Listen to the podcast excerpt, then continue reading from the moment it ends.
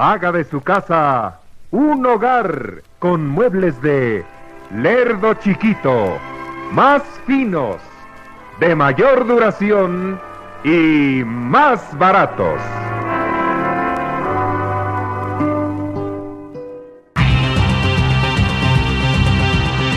Escritores. I'm Terry Moore, and you're listening to Comic Case. Artistas. Hi, this is John Romita Jr., and you're listening to the Kamikaze Podcast. Hi, this is Mike Mignola, and you're listening to Kamikaze. Hi, this is Eric Powell, creator of The Goon, and you're listening to Kamikaze.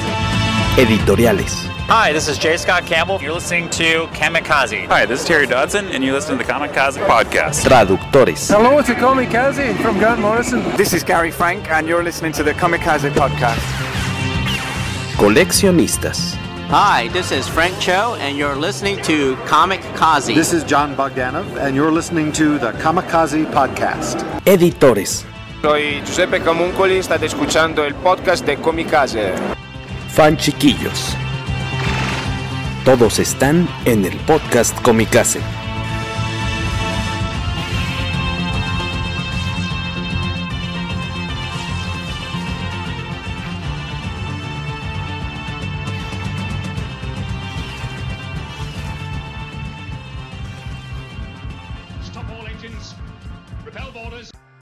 Buenos días amigos, buenas tardes y muy buenas noches. Gracias por estar conectados escuchando el episodio 167 del poderoso podcast Comicase. ¿Cómo están?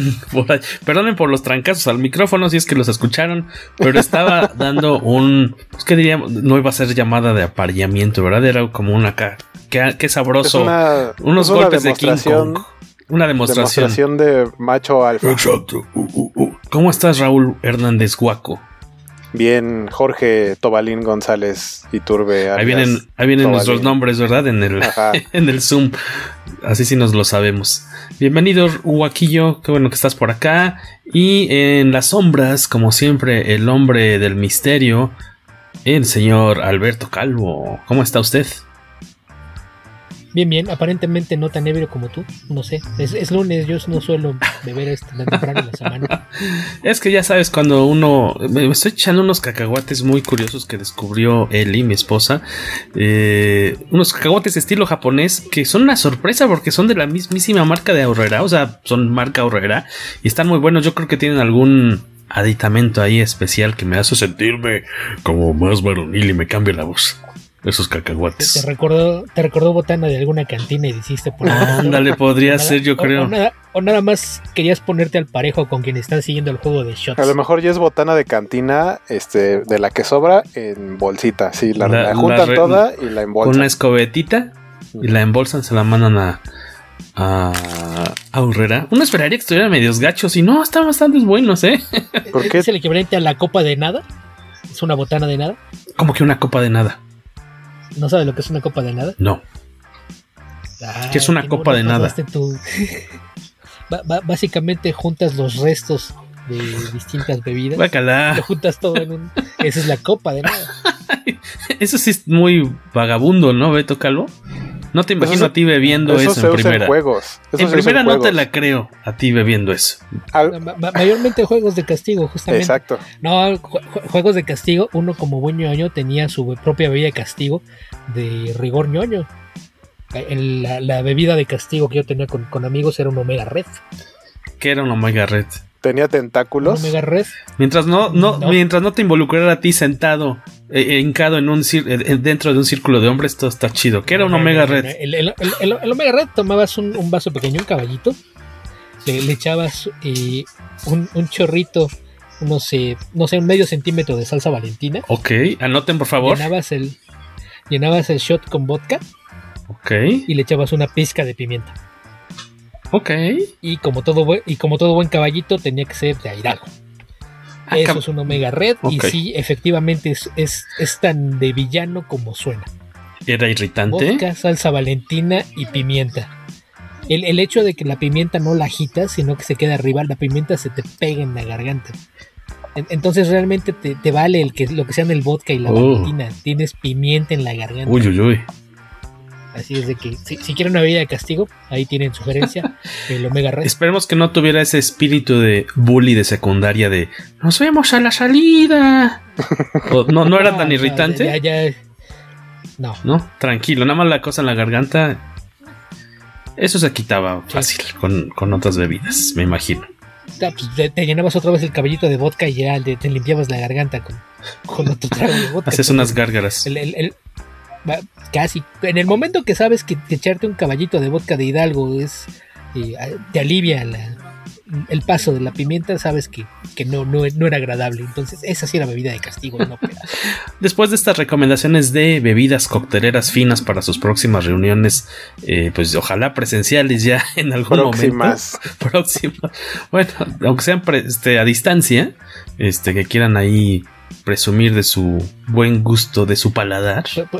pueden acompañar su reunión de Zoom con, una con unos, con unos este eh, se me fue el nombre, era este Omega Red, con unos Omega con Unos Sabertooth.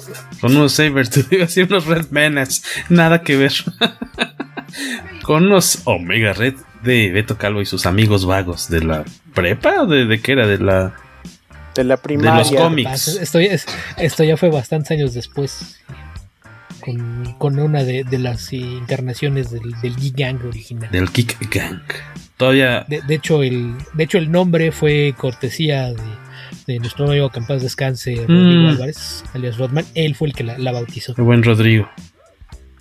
Uy.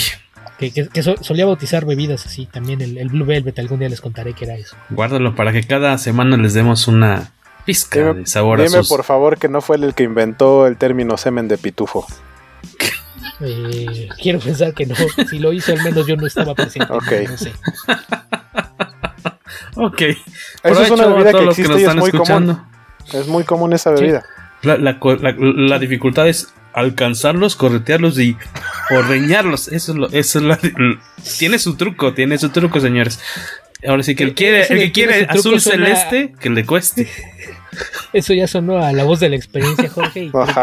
Fue más información de la necesaria. Entonces yo creo que mejor entramos sí, yo creo que... y, nos quitamos de, andar ventilando trapos porque sí creo que te acabas de meter un autogol de esos olímpicos. Y mira que lo he este visto anotarse autogoles inverosímiles. en, el, FIFA. En el FIFA. Ah, Por cierto, antes de... Y lo hemos escuchado meterse unos autogoles también épicos. ¿Acá? En, sentido figurado. Ah, y hablando de autogoles, pues para aquellos que están en YouTube, recordarles, y, quienes no están, no están tampoco en, YouTube ahorita, recordarles que nos sigan en la nueva cuenta de Spotify, que es la que tiene este logo rojo con negro y un punto blanco. Rojo, negro y blanco. Esa es nuestra cuenta pues principal ahora. Tenemos la de backup, Así que échenos un eh, pues seguir, suscríbanse al canal nuevo de Spotify. Búsquenos como Podcast Comicase. Así, búsquenos a tal cual. Entras, Podcast Comicase y tan tan. Ahí estamos. Pues vamos a platicar de la segunda temporada que eh, ya para cuando ustedes estén escuchando este episodio tendrá pues semana y cuatro días más o menos de haberse estrenado. Ya les habremos dado algo de tiempo para que hayan podido pues disfrutar de la serie completa o de una parte de los episodios. Yo nosotros acá en casa nos quedamos como por el quinto episodio si no me equivoco. Tache. La, la vida no la vida real no nos ha permitido aún en el encierro Ay, sí, la vida real ahora ya va a Los problemas de la vida real. Este. El perseguir la chuleta nos ha impedido ver todos los. E, es que hiciste una pausa antes del real que lo hace sonar a que estaba diciendo Royal. Ah, la vida real, así como de. De ir a los casinos y demás. Hiciste una pausa y usaste un tono que, que dije, ajá, sí, claro. Ah, me estás diciendo plebeyo corriente. Corriente sí, plebeyo jamás. No, no es la clase de insulto que me gusta. Ah, bueno. Por Y lo de corriente dudo que alguien le quede dudas. Creo que ya me lo gané a pulso ese, ¿verdad? Este, por cierto, por ahí me, parece que está Luis Maggi eh, conectándose a nuestro satélite GoldenEye para entrar en contacto con nosotros. Así que en unos segundillos más. Eso fue hace 15 días. Ya too late, ¿verdad? La referencia ya está muy clavada para aquellos nomás que la entendieron. Vamos a platicar. ah, GoldenEye es un satélite. Ah, es que no has visto Golden. Bueno, mira, siempre hay un chico nacido en el 84. ¿Qué eres? 85 que no va a entender que era GoldenEye. Así que no, palomita para Tobalo. Yo creo que la mayoría de la gente de, gustos nerdos eh, sabe que es GoldenEye. De mi edad sabe, ha visto GoldenEye. O sea, yo más bien creo que soy una minoría. Vela, está bien bonita. Es mi favorita de Pierce Brosnan, pero nos estamos yendo al capítulo antepasado. Está bien bonita, suena como yo describiría una película de Disney. No, no me estás este, dando ganas de ver una película de acción. Una chick flick. No estás vendiendo bien una película de Bond, ¿eh? está mal eso. Una película de Bond no puede ser bonita. Exacto. y sale Sean Bean, aparte. Y se muere. No, bueno, es que era, era, era como ya estaba implícito, ¿no? Eh, eh, eso, no, es, no, es, sorpresa. Hay dos películas. Sean Bean se muere en todos lados. En las que sobrevive. Sean Bean se muere. La cosa es cómo se muere. Eso es lo bueno. Eh, sí, creo que nada más hay dos películas en las que sobrevive. Una en la que es futbolista. Exacto. Y otra en la que es padre de familia. y eso porque no era un drama y si, no no requería de muerte. Va a ser la víctima. Pues tiene tarea el señor Waco entrarle a las de Brosnan, que a lo mejor le podrían caer no tan mal, sino que sean un poquito más para acá. Un poquito. Digo, ya tienen como 20 años, ¿verdad? Pero. Este, y en lo que se conecta Luis Maggi, que por ahí el quien tiene que darle el palomazo informativo es Raúl Waco. No más que se conecte porque todavía no está en la sala de espera. Ah, va, va, va. Pero pues en cualquier este, momento. Pues vamos a platicar eh, pues de la serie, tal cual, como, como, como la vimos, qué nos están pareciendo los personajes, la historia que tanto se pega o despega o mezcla cosas de la, del cómic. Lo, lo primero que yo les recomendaría es que se fueran a las redes de Netflix, porque sacaron dos videos. Uno es, uno es un, eh, un resumen. Eh, es como una especie de trailer. Ah, bueno, de hecho ese es el antes de cuando empieces a ver la segunda temporada, lo primero que aparece es el resumen, que es un video cortito. Pero aparte, en las redes de Netflix publicaron un video en donde salen varios de los actores, de los protagonistas, eh, recordando lo que pasó en cada capítulo. Entonces, digamos que es un resumen un poco más largo, pero te refresca mejor qué fue lo que sucedió y en qué nos quedamos. Y en lo que nos quedamos fue que eh, eh, logran, bueno, más bien, Vania eh, descubre sus poderes. Resulta que es algo así como eh, el ultra instinto de Goku o una cosa así, súper poderosa. Y lanza un rayo que destruye la luna. Y la luna, uno de los trozos más grandes que se desprenden, termina yendo cayendo en la Tierra y es lo que provoca el apocalipsis. Pero antes de que suceda esto, número 5 que es Aidan Gallagher, este, logra teletransportarlos a todos. Eh, bueno, no los teletransporta en sí, o sea, sí, sí porque es del lugar, pero también en tiempo. Entonces los mueve al tiempo y los termina llevando a la década de los años 60 en Dallas, Texas que es... Los cronotransporta. Pero también tele, porque ellos no están en Dallas. En, según yo, la mansión Hargreaves, no es Dallas. Ok, los cronoteletransporta. Anótenlo, por favor. Ahí en la misma libretita, en el siguiente reglón después del Omega Red, cronotele... Crono transporta o crono teletransporta, que sería lo más adecuado. Crono teletransporta. Sus poderes van básicamente orientados a desplazamiento temporal. y también habría que aclarar que un problema que siempre tengo cuando te hablan de viajes en el tiempo es que en realidad si estuvieras en el mismo lugar cuando te trasladas en el tiempo, la Tierra ya no está ahí. Exacto. Así es de que toda, toda traslación temporal tendría que ser también eh, de lugar. Y que, algo complicado, no solo en esta eh, ocasión, sino en todos lados donde veamos estas historias ficticias que tienen que ver con viajes en el tiempo, aparte de como lo que dice Beto, de que si, si te mueves en el tiempo, la Tierra podría no estar en el mismo lugar, entonces a lo mejor apareces en el espacio, eh, cuestiones como, como las paradojas, etcétera.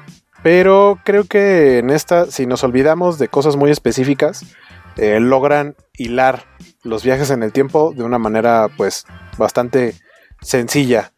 Eh, como digamos que si, si, piensan en la línea de tiempo de viajes en el tiempo como la de Volver al Futuro, esta de Umbrella Academy podría ser algo muy similar, ¿no? Es bastante sencillo.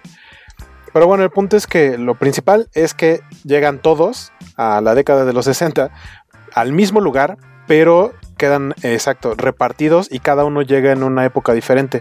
Todos llegan en un año diferente y justamente el último en llegar, que es digamos como el que tiene más noción de, de todo lo que sucede con los viajes en el tiempo, que es número 5, es el último en llegar. Él llega tal cual en 1963 a una semana de que ocurra un nuevo apocalipsis y que al parecer fue provocado de nueva cuenta por esta familia de esta, este, No, no, este no. grupo de hermanos este, adoptados. Llega, lle- llega el día del apocalipsis. Ah, es cierto, y luego lo regresan Lle- una llega semana. al final y después, después regresa 10 días para, para tratar de evitarlo. Sí, Por ahí anda Luis Maggi Benvenuti, Bambino. Acá anda el señor Luis Maggi, listísimo para platicar con nosotros de Umbrella Academy. Esta cuestión de que el, de cierta forma el, el apocalipsis los persigue me, me, me recordó a, pues bueno, puede ser series, bueno, series, sagas como, como Terminator, ¿no? En, en la que a fuerzas va a pasar algo, o sea, como que es algo que te está esperando al final Pues- del camino, hagas lo que hagas, ¿no? Pues en en unas distintas versiones, ¿no? la principal que es la historia de la máquina del tiempo. Que la máquina del tiempo eh, lo que trata de hacer el protagonista es salvar a su novia, su prometida, de, la muerte. Crea la máquina del tiempo y se dedica a regresar para salvarla, pero siempre termina muerta de una manera diferente. Entonces, después de muchas veces que trata de salvarla, como que se tiene que hacer a la idea de que simplemente era destino. Entonces, ese recurso de no puedes escapar a tu destino en cuestión de viajes del tiempo se presenta en, en muchas otras obras y pues aquí digamos que de cierta manera también la utilizan. Es que no, no estoy seguro tanto de que sea esta idea de- del destino, de que el apocalipsis los persigue. Más bien es que si lo piensas bien, son una bola de idiotas. Ah, sí. y toman malas decisiones todo el tiempo. Y las malas decisiones son las que llevaron al apocalipsis en primer lugar. Y que, Porque todo el mundo culpa a Vania. y que los llevan a si- la nueva. si- pero si Diego no fuera un cretino con ella todo el tiempo y si Luther no exagerara al final, eso jamás pasa. Exacto. Entonces, en realidad son culpables todos. Entonces, no es que el apocalipsis los persiga.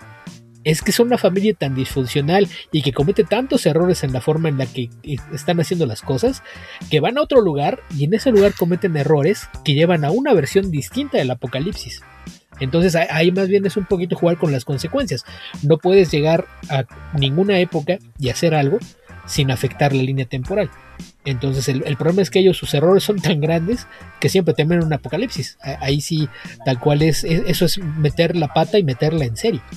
Ahora, nada más, hola a todos. Un poco Hola. tarde, pero ya Hola. llegué.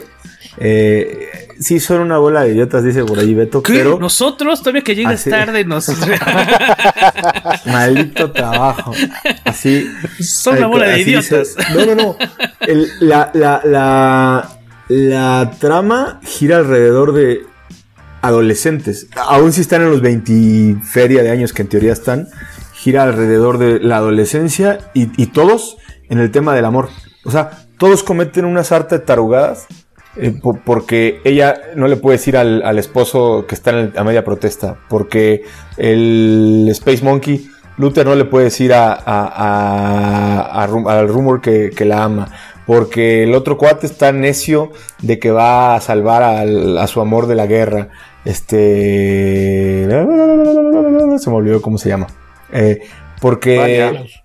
No, no, Vania, Vania. no, no. Ah, bueno, porque, Klaus porque. Vania en contra de su sexualidad ahora eh, en esta segunda temporada da un switch. Todos no llegan a, digo, y a lo mejor más adelante lo tocamos, pero al final todos cometen muchos errores ahorita y también la temporada pasada, orientados uno a la edad y dos al, al- al- A los a sentimientos. los, a los vaivenes hormonales que les deja la circunstancia de ser abnormales, ¿no? O sea, de que si no tengo amor, no me quiere mi papá, no me quiere mi mujer, no me quiere mi güey. Entonces, eso hace que toda la vida estén en riesgo de, de ocasionar la, la destrucción del mundo, ¿no? Pero no es la edad, porque no, no, no es la adolescencia, más bien es el, la consecuencia de la infancia emocionalmente dañada que tuvieron a causa de su padre. Entonces, se comportan como adolescentes, porque generalmente todo el mundo pasa por esa crisis emocional en la adolescencia. El problema es que ellos tienen una, una infancia tan dañada que no, no pasaron por, por ese, ese proceso de, de crecimiento emocional que tiene un humano normalmente. Ajá. Entonces, todos como adultos, que todos son adultos, tienen es, esta incapacidad de lidiar con sus emociones de una forma y tradicional. Entonces, entonces esto lo, la, sí, la mayoría de sus decisiones van, van orientadas por esto. Pero, por ejemplo, en la primera temporada, la forma en la que Diego trata a Vania cada que la ve no tiene nada que ver con, con su carencia de afecto. Diego es un cretino. Sí, sí, sí. Y, y, lo, y, y, pues es la, la, la, suma de factores de personalidades dañadas con, con mucho poder. Uh -huh. Ajá, eso es lo que estaba pensando, que justamente, o sea, porque si bien un ser humano normal, si pudiera viajar en el tiempo, podría generar cambios graves, una persona con las capacidades que tienen ellos, pues todavía mayores. O sea, eh, tan es así que, que en ambas eh, temporadas creen que, el, que, es, que es provocado por el poder de Vania, pero en sí no es Vania el problema, sino lo que va alrededor de ella, pero que no pasaría si esa persona, Vania, no tuviera ese nivel de poder. O sea, creo que a lo mejor un humano normal podría provocar el fin del mundo, pero no tan, no tan fácilmente como lo provocan ellos. Sí, sí, bueno, aquí entra, el, por ahí decía este Mario en el Twitter, ¿no? Algo de que estaba enamorado de la ciencia ficción de la serie. Y, entonces entra ya la parte surreal de decir, bueno, son, no, no, no, son humanos normales, pero también están hablando del de Commission con el manejo de la línea de tiempo y de todo lo que sucede. Es una serie que es agradable por no ser tradicional y romper los límites de lo establecido por las leyes de Newton y, y, demás, ¿no? O sea, esa es la parte padre, ¿no? Que, no son normales, pero que el, también el, el, universo en el que están situados no es normal. Tienen un chango que habla, a todo mundo se le hace normal que ande caminando por ahí. Este, vaya, la gente no se sorprende de ver un gorila peleando ahí, ¿no? Como que es, o, o comiendo costillas y no hay nadie que esté filmándolos, ¿no? Entonces eso, de alguna manera, eh, establece el parámetro de que en este universo de, de Umbrella Academy, pues lo normal es bueno, como aquí no hay nadie normal. Que en, que en los cómics es, eh, o sea, esa normalidad ficticia es más marcada porque ahí no existe solamente Pogo como, como un chimpancé que habla y en la serie sí. Y por ejemplo el caso como el de Luther, que, que la gente a lo mejor no lo vea, o sea, sí lo ven raro, pero porque él todo el tiempo está tapado, solamente sale sin camisa ni nada cuando está peleando. Uh -huh. Pero creo yo que es, es o era actualmente como relativamente común que la gente pudiera ver a alguien que se ve diferente en ese tipo de ambientes, ¿no? Como una especie de freak show, así de, ah, este tipo tiene un cuerpo raro, pero pues es alguien que está ahí peleando y está dando un show. Ahí creo que la gente no, es, no sería un, eh, que lo viera raro de manera tan natural, sino que es como de, ah, pues es parte del show. Y ya. Sobre todo con ese nombre de peleador. Ajá. Y para aquellos que apenas le están entrando, o vamos, a lo mejor escuchan el podcast de Comicase, pero ni siquiera se han interesado en la serie de Umbrella Academy o en los cómics, nada más recordarles y recomendarles que se acerquen, eh, pues de entrada, yo creo que está padre entrar a la, de entrada entrar a cómic de 2007, eh, que es Umbrella Academy de eh, Apocalypse Suite, que es el primerísimo. Ah, miren, ahí lo tienen, muy lucid lucidores los dos. Mi tomo de Dallas no sé dónde está, entonces. Es lo único que puedo mostrar ahorita. Si quieres Dallas, mira aquí. Justo el título que les acaba de enseñar Luis Maggi. Esos son dos de los tres volúmenes que ya han salido a la venta. Eh, la tercera aventura es Hotel, Hotel, Hotel Oblivion. Oblivion. A ese no le he entrado. Los primeros dos los recuerdo que me gustaron bastante. ¿Tú ya leíste Hotel Oblivion, Luis? No, ¿Lo tienes? fíjate que lo tengo, pero no lo he leído todavía. Está para la foto. Para el Facebook. Para tu librero, como dice alguien en los grupos de venta de cómics. Exacto, para tu librero. Es que ustedes no están para saberlo ni nosotros para contarlo, pero en tiempos de escasez hay que vender cómics en la gaticueva. y entonces, este, por cuestiones de, pues, de repente en teoría empezaron a desaparecer varios grupos de venta porque Facebook los detectaba y según esto como que ya no se va a poder algo ya sabes esta cuestión de de que si impuestos y Venta, las ventas comisiones e impuestos sí todo eso entonces andan muy sí, sí, sí. Si no pagas renta y no pagas impuestos, Entonces, no puedes vender aquí. andan claro. con mucho cuidado en varios grupos de venta porque algunos ya desaparecieron, ya no los encuentras. Entonces ya no puedes decir usar la palabra pesos o el símbolo de pesos o decir vendo, eh, compro. Entonces, más bien es. Tienes que Morlacos, este, Ajá, PG Coins, PG Coins. Pues ya, el, el, vendo y compro por igual. Tan, Feria. Tan. Marma, es, la muy marmaja. es muy bonito, es romántico. Y entonces nosotros usamos el para tu librero, que me decía Guaco que suena más como que es nada más son para la foto, ¿no? Como para... Ajá, a mí me suena como que es así de para ti que no lees cómics y quieres tener, quieres presumir para tu fondo de, de librero. Pinche mamador. Puedes comprar este. Pinche poser. algo, algo, así me suena, pero entiendo la razón. así. Y bueno, hay la desviación de, de por qué es para tu de librero. Hotel, de Hotel Oblivion yo tengo el número uno, que fue una edición especial de la Comic Con de San Diego, creo de hace dos años. Pues probablemente. Con portada, con portada de, de, de, de Mike Miñola. Miñola. Que, que de hecho la refritearon, pero no, ¿te acuerdas? No sé dónde está. De hace dos años porque el año pasado la refritearon, ah, la volvieron, sí, a sacar a, como exclusiva. Y así dices, no mames, esa es la exclusiva del año pasado. La volvieron eh, a imprimir. No son los únicos, no son los únicos que lo hacen. Sobrantes. Hay, hay, muchas, este, hay muchas marcas y empresas en San Diego que ponen exclusivas del año anterior que les quedó, así como de, ah, todavía tenemos de estas. O sea, no la anuncian como exclusiva de este año, pero sí la ponen entre las exclusivas que tienen a la venta así para que lo veas. Y claro. Que, que se vaya lo que les quedó. Este cómic de Gabriel, Gabriel Va, Shot, Salud. Shot, salud. Uh -huh. Que tú sí no sigues el, el ritmo. Hay Luis Maggi también. Hay mi salud, Luis Maggi, con una que es Allende, porque. ¡Qué rápido la! Yo alcancé a leer Ojo de Tigre Bart. Alcancé a leerlo rapidísimo. Y, eh, y el guion de. Gerard eh, Way. Gerard Way. Fíjate, yo en la vida creo. A lo mejor he escuchado dos canciones nada más de. De My Chemical Romance. Me imagino que Waco no, ¿verdad? Los videos no están como nada. chidillos. Me gusta ese Nexale Grant Morrison, pero como villano de cómics. Pero, eh, o sea, lo que conozco de Umbrella Academy me ha gustado que el cómic está muy chido. La verdad lo disfruté mucho. Pero no necesitas haberlo leído para disfrutar la película, la serie, perdón.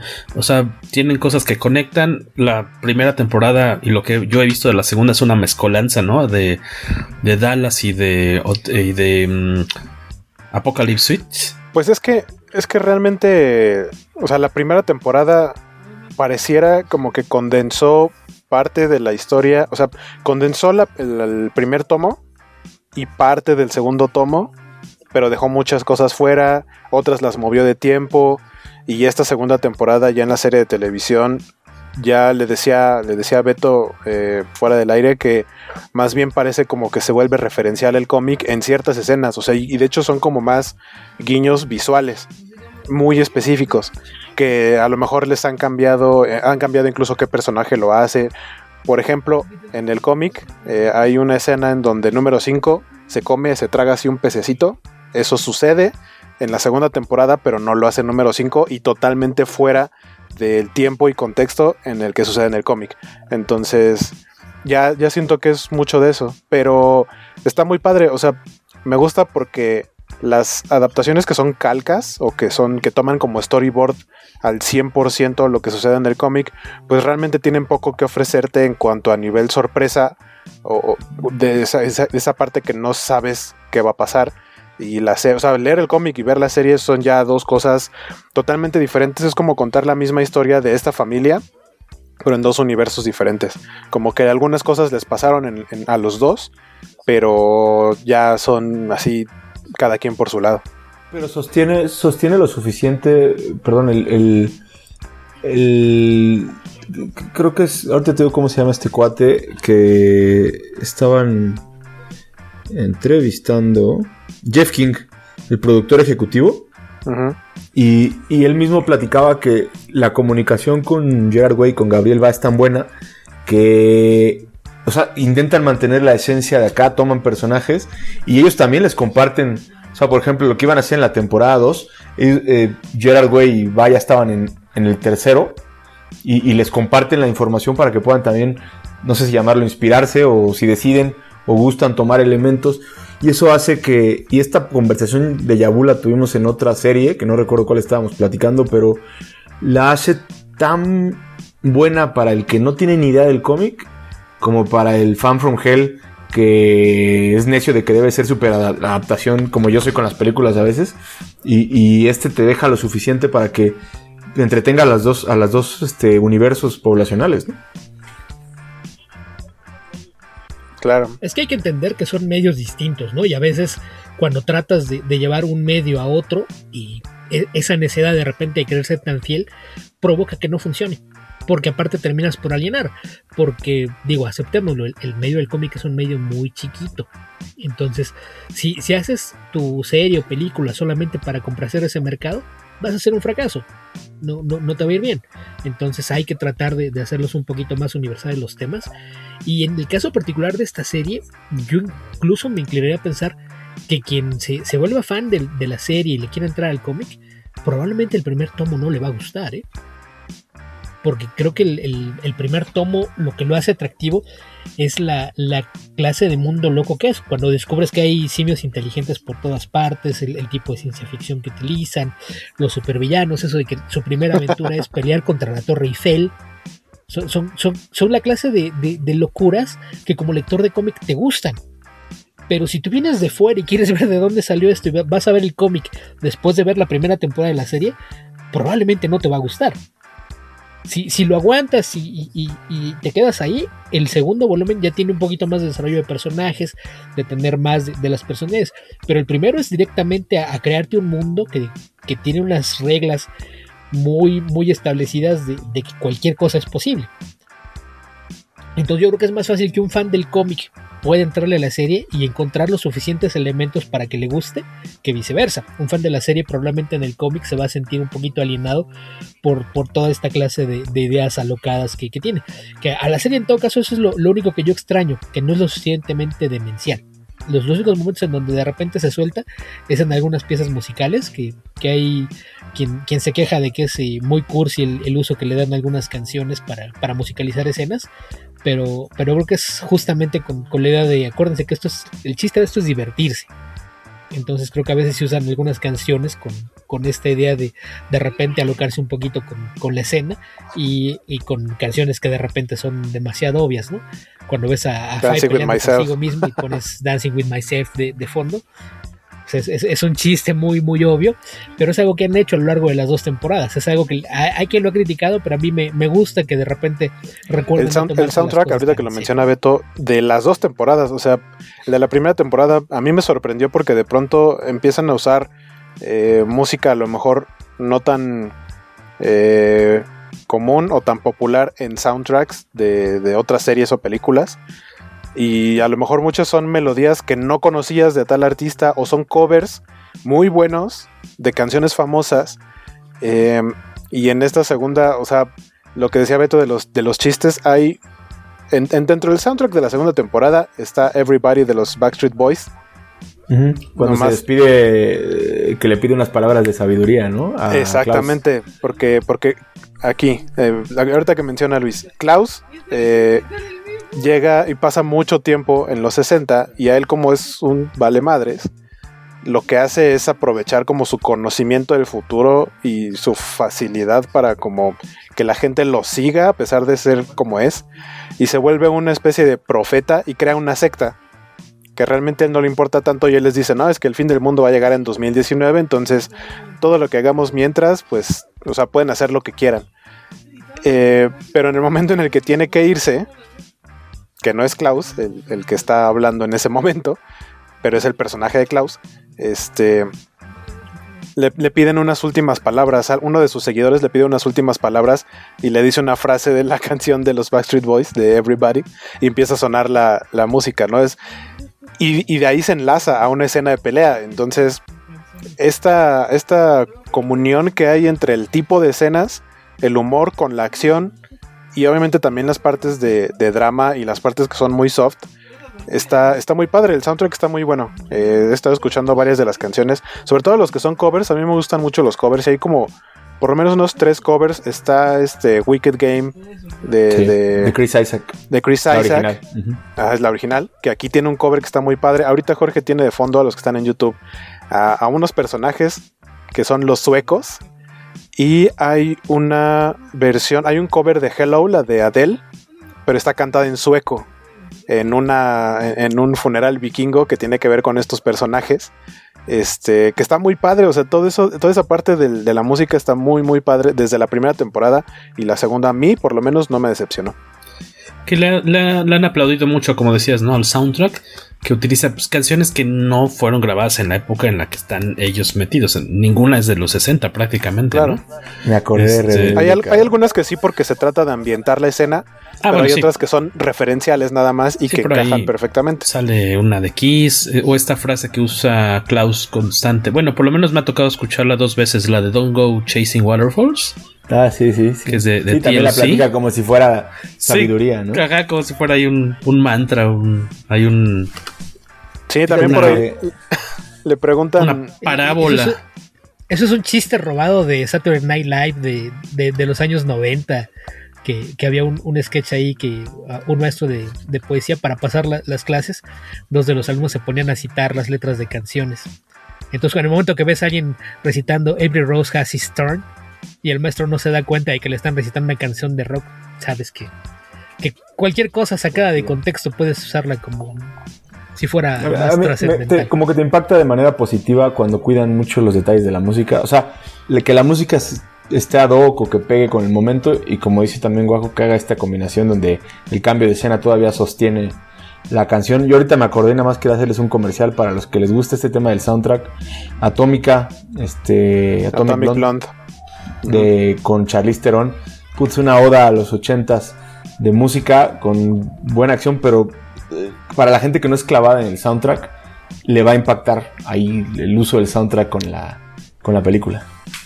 Ese soundtrack, no me acuerdo si todavía lo tengo o si se fue porque lo estaba vendiendo, pero el cassette, este, ese fue también de una Comic Con y, y había de pronto en las calles chicas disfrazadas de Atomic Blonde, pero así todas juntas, con sus paraguas, sus pelucas rubias, sus lentes oscuros, gabardinas, y andaban repartiendo cosas, repartían lentes, repartían pelucas, repartían cassettes, y a mí me tocó que me dieran uno de esos cassettes. Y sí, el soundtrack de, de Atomica está muy bueno también. A, a mí, a mí nada más me molestó que no usaran la versión en alemán. 99 Love Balloon. el gran éxito de Peter Schilling, lo- la ponen en inglés. Ah, no. De Nena Hagen. No, de, de No, no, Beto dice otra. Be- no, la, Beto la de dice la de. Ajá. No, yo digo la de Herbie Lobos, Sí, sí, no es como dijiste tú la de... Que fue un éxito en alemán antes de... eh, que por cierto la letra es secuela de una canción de David Bowie, así es de que Jorge debería sentir vergüenza de no entender ¿No? la referencia, no saber quién es Peter Schilling. Es como la secuela, es como la secuela de Major Tom, ¿no? De. Space Oddity. Interesante, chicos. Muchas gracias. Déjenme ¿Qué anoto. escuchas de música? ¿Qué escuchas Déjame, de música? lo estoy Jorge? anotando en mi máquina invisible de cosas que debo. Tercer renglón, ba- abajo, abajo. Jorge es fan de Arjona, eh, José. José María Napoleón, Laureano Brizuela. Rafael, cosas por el estilo. No, no, nunca, nunca salió de la versión original de Radio Joya. Cuando, antes de que Radio Joya fuera en estéreo, o sea, cuando estaba en todo en AM, eso es la, la clase de música que, que puebla la, los gustos musicales de Jorge. A mí no, no me sorprende nadita, pero entonces cuando, cuando lo vean tratando de hacerse el cool y decir, ah, sí, yo soy fan de David Bowie, se acaba de desmentir el solito, no, no entender la secuela. Oigan, los canción. villanos, ¿cómo les parecen estos nuevos villanos? Eh, pues tal cual hechos para la serie, ¿no? Los suecos. Muy bien. Sin embargo, creo que fue repetir el recurso de la familia loca de la primera temporada. Ah, claro, sí, sí, sí, sí. Esos como muy religiosos, ¿no? Ajá, los que son así, casi casi como maniquíes. Ajá, tienes Eh, razón, no me acuerdo O sea, de si- ellos. siento que son un elemento muy similar, pero, o sea, creo que es entendible porque a fin de cuentas eh, son miembros de la misma corporación, ¿no? Son estos eh, como una especie de... o sea, los contratas, ¿no? Y, y les mandan una misión y la tienen que cumplir y no hacen preguntas, nada, nada, nada más ¿no? van y lo cumplen. Ah, Exacto, casi no hablan. Este, creo que funciona. Y, y vaya, la situación aquí es diferente a lo que era en la primera temporada. Sí, sí funciona distinto, pero, pero más, es que es más que villanos, Ajá, son, sí. son como una herramienta, ¿no? Porque aquí queda, queda queda- claro que y la, queda la claro al final. Que no son villanos. Básicamente Exactamente. están cumpliendo con un trabajo y nada más. Y, y- y ya la idea de, de pensar en, en este juego. como Llegué tarde, estamos es trabajando con spoilers, ¿verdad? Eh, pues no sé Pues qué es que- tanto. es- Esperemos que no tanto. To- Tomando en Pues cuenta es que como deberíamos, de 10 deberíamos, días. pero No, no, alguien estamos siendo, no vio todos estamos los siendo capítulos. vagos. Luis Maggi, ¿qué pasó? Me chuté Exacto. siete seguidos y luego Ah. tres al día siguiente. Ah, o sea, sí la acabaste. Mira qué considerados son entonces. Sí, so- solamente una persona no Comprometida. es eh, responsable ni comprometida con nuestra audiencia. Eh, O, o- o sea, ustedes ven, quien está viendo esto en video, ahí ven cuatro rostros. Uno Eso. no corresponde porque pues yo estoy aquí escondido detrás de una máscara, como explica justamente esto. Pero una de las tres personas cuyos rostros están viendo en este momento no tiene compromiso con la audiencia. Tenía cosas más importantes que hacer que, que cumplir con su obligación. Yo he leído de Cómics este de Mike 3, historias de Mike Grell. Eso es compromiso. Eso es compromiso. Ya te habías tardado en entrar. Ahora ya va, va cada un shot cada vez que Waco saque a Mike Me Grell, voy a ¿les quejar de? Mike Grell todos los capítulos. Todos. Salud. Tal vez más de una ocasión para que todos queden bien Voy a borrachos. tener que conseguirme un Nemesis. Alguien tiene a alguien tiene a Mark Miller, Fíjate, alguien tiene a Mike Grell, alguien no está comprometido con la audiencia. Así no, se, así no se van a ver en la pantalla de YouTube, pero la gente entiende. Exactamente. Ah, los sí, que cierto. sigan ahí en. Sí, digo, y, y, y- y ahí está el compromiso que Sí, todos leímos los dos en su momento. volúmenes, ¿no? Digo, Hotel Oblivion, Hotel Oblivion yo, yo le estoy aplicando eh, venganza a Gerardo. Si a él le tomó cinco No le hagas eso, el No, ¿Qué va a pasar? yo decidí que lo voy a, lo voy a leer. bueno. Me parece justo. 2023. Total, total, creo, total creo que se lo van a saltar porque eh, ha- hace unos días, a raíz de, de lo que pasa con esta temporada, ya Mm. salió a decir que el volumen 4, que esperemos que lo termine antes de 2023, eh, se, se va a llamar Sí, algo así supuse. Jorge no sabe por qué. Jorge no sabe qué es de, de Sparrow Academy. Jorge no sabe por qué y se, se va a quedar por, El- con la duda. Esperemos acabarla antes de que se acabe la semana. Este. Y se me fue que les iba a preguntar ahorita. ¿De qué se trataba? Ah, no, no, que dice Beto que se, en venganza va a leer eh, el tercer volumen hasta 2023. Pero lo vas a leer en papel o gracias a, a lo que platicábamos de la... O lo vas a leer en el famoso sitio web de la República Comunista de Tonga. Que platicábamos aquí antes de empezar a cortar. No, no es una república comunista. A grabar. No, no inventes. No sabemos que sea. Lo- los polinesios no, no creen en el comunismo. No sabemos en los qué crean. son los polinesios son uno con la naturaleza, creen en compartir porque el mundo es de todos. Oye, démosle un poco de con- un con poco de contexto, un poco de contexto a quienes nos están escuchando y no van a Lu- Luis entender. está poniendo cara de Ah, Luis no Ajá, estaba. Luis no estaba, Luis no estaba cuando Así, así está la cara de los escuchas ahorita. Claramente esto es un evento bucanero del que se refiere, ¿no? El, el de la manera en que está leyendo. Pues es que hay páginas en donde se pueden leer Probablemente eh, en internet se han encontrado sitios que tienen el sufijo punto to, to, to. punto to. ah, como entonces- punto ru también para los, El punto los ru. programas de TV. Le- que, que- que no, que no lo sabe, estas, estos eh, sufijos, estas terminaciones de, de- de internet, eh, generalmente son señas de un país. Entonces todas las páginas he- hechas en México con dominios mexicanos, por eso tienen el MX. Tienes Punto tanto MX. punto MX como punto .com, punto .mx, punto .org, punto .mx, etcétera. Eso es para indicarte el país de origen. Los británicos deciden saltarse la M para, para marcarte el acento. ¿no? Ellos no es .com, es .co, UK. Entonces, en el caso del punto .to, que lo van a encontrar en sitios que no precisamente tienen actividades aprobadas por las eh, corporaciones poseedoras de contenido en la industria del entretenimiento.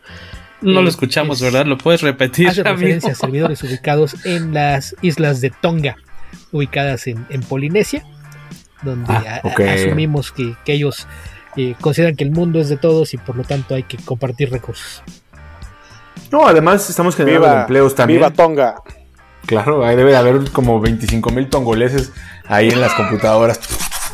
Que sin nosotros no tendrían trabajo. Tongole, ¿Cómo es el ¿Tongolele? gentilicio? ¿Tongoleles? Tongoleles. Tongo, Todos, todos con un mechón blanco. Tongoleños. Los tongoleños. Ton- ¿Qué prefieren, los tongoleños o los tongoleses? ¿Qué será? lo- Tonguenses, ¿no? Tongudos. ¿Qui- ¿Quién sabe qué serán? Pero, pero me, me- me- me- eh, no, no, no le sorprende el, el número que usó Luis. Ya, ya aclaramos este punto antes de empezar a grabar. No, Luis, solamente hay 100.000 habitantes en esta nación compuesta por 169 islas. Ojo. Tonga. Idioma Mono. oficial tongano e inglés. Gentilicio es tongano o tongana. Su forma de gobierno no es comunista, pero es una monarquía parlamentaria. Tienen un rey que se Presta llama atención, dice. se llama Ay, disculpen ustedes, la inmadurez de mi parte. su actual rey es Tupou VI. Algo está mal en ese país. Tu Pau Sexto, saludos a ti y a tu honorable monarquía que permite a la gente sin dinero leer cómics gratis hasta que tiene trabajo y puede recuperarse económicamente para comprar tomos. Ve- ¿Ves? Ahí está mal la, la presunción de, de Luis que dice que Mark Miller es mi némesis. No es mi némesis, pero a todo mundo le gusta sacarlo a colación porque traduzco muchos cómics. Sus cómics me parecen mediocres. No son malos, son mediocres. En el 95% de los casos. Hay un 5% de cómics de Mark Miller que son buenos. El otro 95% son holgazanes y mediocres. Pero yo no tengo nada en contra de Mark Miller. Digo, gracias a Mark Miller tengo bastante trabajo. En Por tres años nunca, expresa, nunca te he escuchado expresarte más de, de igual manera de ningún otro autor o artista. Es tu némesis. Ah, no, no, no, no. Eh, Estás mal, no, ¿Quieres que me exprese mal de, de algún autor? Hay muchos que sí se han ganado mi, mi desprecio. Miller no, no, no llega a ese extremo. Nada más me, parece que es un, un autor flojo. Danos dos porque vamos a, a ver qué pasa en las redes. Dos que se han ganado tu desprecio. ¿Y por malos? Sí, por malos. Por lo que quieras. Los escritores malos, Jeff Loeb, que probablemente ya vimos su jubilación, gracias a Dios, quien lo manda a andar de racista y, y haber sido exhibido, que es bastante malo. Lo único bueno que vas a encontrar de Jeff Loeb es si trabaja con, con Tim Sale, lo Con que a mí me, Sale. me ha hecho generar desde hace muchos años la teoría de que son historias de Tim Sale que nada más le dicta a, a Jeff Loeb para que le, para que le llene de textos los, los globitos que le deja ahí en, en las páginas de cómic. Es lo único bueno que vas a encontrar de Loeb. Loeb sin Sale apesta. Loeb con Sale es glorioso. Eso quiere decir que Tim Sale es el, el cerebro detrás de esa operación. Ese es uno. Eh, el 2. Híjole, no sé. eh, eh, eh, es que no, no, no, no sé a quién más podría poner a, a ese nivel de, de qué tan malo es. Pues ahí está Rob Liefeld. No sabe escribir, no Ah, sabe sí. dibujar, es un cretino. Ahí, ahí sí ese no hay ni cómo salvarlo. Te Cree que su trepaste al tren del otro programa. Te, te llama a acordar ahorita. Sí, sí, sí. Y, te- y tienes toda la razón. Y, jamás razón. voy a poner a Mark Miller a ese nivel. Sí. Mark Miller tiene buenas ideas. Pero- El problema es que es flojo para elaborarlas. Sí, sí, sí. Ese fue el que. Y, y- y Rob Liefeld, Liefeld fue el que dijiste que despreció al. Cuando estaban hablando de la creación de Deadpool, ¿no? Beto, estabas platicando de los Ah, no, comentarios que es, hizo. es que Rob Liefeld, cada vez que alguien le dice, oye, es que tú eres un pelele, nunca has hecho nada bueno, dice, ah, sin mí no existiría Deadpool. Sí, pero el Deadpool que existe y que se volvió popular no, No tiene de nada que ver con el Deadpool creado por Rob Liefeld. El- El Deadpool de Rob Liefeld era un mercenario que no hablaba para nada y era un vil clon de Deathstroke. Entonces, la personalidad se le empezó a desarrollar Fabián Iciesa, después la agarró Joe Kelly, Joe Kelly fue el que empezó con la idea de- del mercenario bocón, y sin embargo Rob Liefeld se sigue llenando la boca de decir, es que yo lo inventé. Y, nada más para que vean qué tan cretino es, Fabián Iciesa, que era el que hacía que tuvieran sentido sus estupideces, dijo que se sacó la lotería, que la única razón por la que Fabián Iciesa tiene crédito como co-creador de Deadpool es porque eh, ese día se alinearon los astros y dijeron, tú vas a ser el iluminado que va a tener la fortuna de trabajar junto a Rob. Y, y ha dicho literalmente que si le hubieran dicho al conserje, tú vas a escribir los textos, el conserje sería el co-creador de Deadpool. Ese es el nivel de cretinez de, de Rob Liefeld. Y retomando a los personajes de Umbrella Academy, ¿qué les parece? Es lo que es lo que iba a decir yo, que estaría padre que dijéramos cada personaje, o sea, sus circunstancias, su entorno, eh, al llegar a, la- a los 60.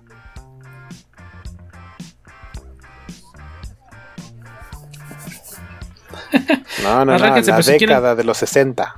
Con, con Ellen Page como Vania Hargreaves. Ella tiene. No la soporto. Ella es, tiene amnesia, ¿no? Porque tal cual, en cuanto aparece en los años 60 y en, en La Dallas, atropellan. la atropellan y pues se lleva un golpe en la cabeza y no se acuerda de quién es ni nada. Que básicamente le pasó lo que a Marty McFly. La atropellan y se terminan enamorando de ella. No, no. Digo, también tiene viaje en Pero el tiempo. tenía la edad de su mamá, eh. La neta es que si la ves a la güera esta. Lo- sí pudo pero lo que pasa es que. Ellen Page se ve, es tragaños. Porque como es muy chaparrita, o sea, cuando sale junto a Aidan No, pero Gallagher, sí está junto, junto a Number destruida 5, ya. Yo también coincido con Luis en lo último. Ya, ya, pero- pero pareciera- a, a todos pareciera- alcanza, pero pareciera que tiene menos años, pero por su complexión y por su estatura. Pero yo creo que no, dif- no, no difieren tanto en edad la, la, la mamá de- del chavito este que tiene problemas eh, con, con Ellen Page. Ahorita checamos el dato. Pero bueno, Las a ella correas la- sin la- aceite. cabrón. a ella la, a ella la atropellan, pierde la memoria y de lo único que se acuerda es de su nombre. Sabe que es Vania y San se acabó. Y eh, se la llevan a vivir la, la- la familia que la atropella en este accidente. Se la lleva a su, a su hogar, que es una granja. Eh, y ella, en lo que, porque han tratado de buscar si alguien la, ha estado tratando de localizar en hospitales y etcétera. Y no, al parecer nadie pregunta por ella, no saben quién es, ella no sabe quién es. Entonces se dedica a ayudarles en la granja y ayudarles con los cuidados de este chavito, que es este, aparte de que es mudo, tiene, tiene problemas, tiene como, como ataques eh, como de pánico, ansiedad y vaya, para la época no lo llevan a una a- un lugar especializado en donde le puedan dar un tratamiento, entonces nada más es como tratar de tenerlo tranquilo y, y así. Y al parecer Vania le ayuda mucho en eso. Y Vania no se acuerda de, como no se acuerda de nada, tampoco sabe que tiene poderes para este punto. Eso tendrá que llegar después hasta que alguien de sus hermanos la encuentre. Marin Ireland es la chica, la, la mamá, de la madre familia con la que se llama Vania vive. el personaje. Y el person, exacto, la actriz es Marin Ireland, ella tiene 40 años. Ahí mi duda es cuántos Ah, no, sí años es más chica tiene- Ellen Page, pero no por tanto, ¿eh? Según yo, Ellen Page ha de ser como de mi edad. 33 años. Ellen Page tiene 30, es más chica que yo. Yo le decía 33. como de mi edad. Sí, tiene 33 años. Unos Sí se ve más 55. betarra. ¿Ellen Page de su edad o la señora de Ellen Page? Las dos, ¿eh? o sea, la- ya el empeño ya se ve la rodada de Jorge más o menos. No En estatura, probablemente. ahí nos vamos. Un quien vive. Aquí, perdón por hacer un chiste de enanos por. en- en- Eh, en ¿Por de segundo un programa mes. consecutivo? No, eh, no, fue no, hace no. dos. Tuviste la decencia de dejar uno intermedio y después Sí. este. Mira, ella, ella, Ellen Page mide 1.55, yo 1.61, 2, más o menos por ahí. Ahí me la llevo. Espero, y espero no estar tan fregado. A ver, acerquen- acercamiento extremo. ¿Cómo estamos de arrugas? De, de frente ahí nos vamos, Ellen Page y yo, ¿eh? Ahí, ahí nos vamos. Va a ser Pero- final de, de photo finish. Y a, y a fin de cuentas, a fin de cuentas, Ellen Page es la primera que aparece en los créditos porque sí es la actriz más pesada de todo el cast. Sí, sí, la- o, o por lo menos la más de reconocida. la, de más, la más reconocida, la de, la de a lo mejor más trayectoria.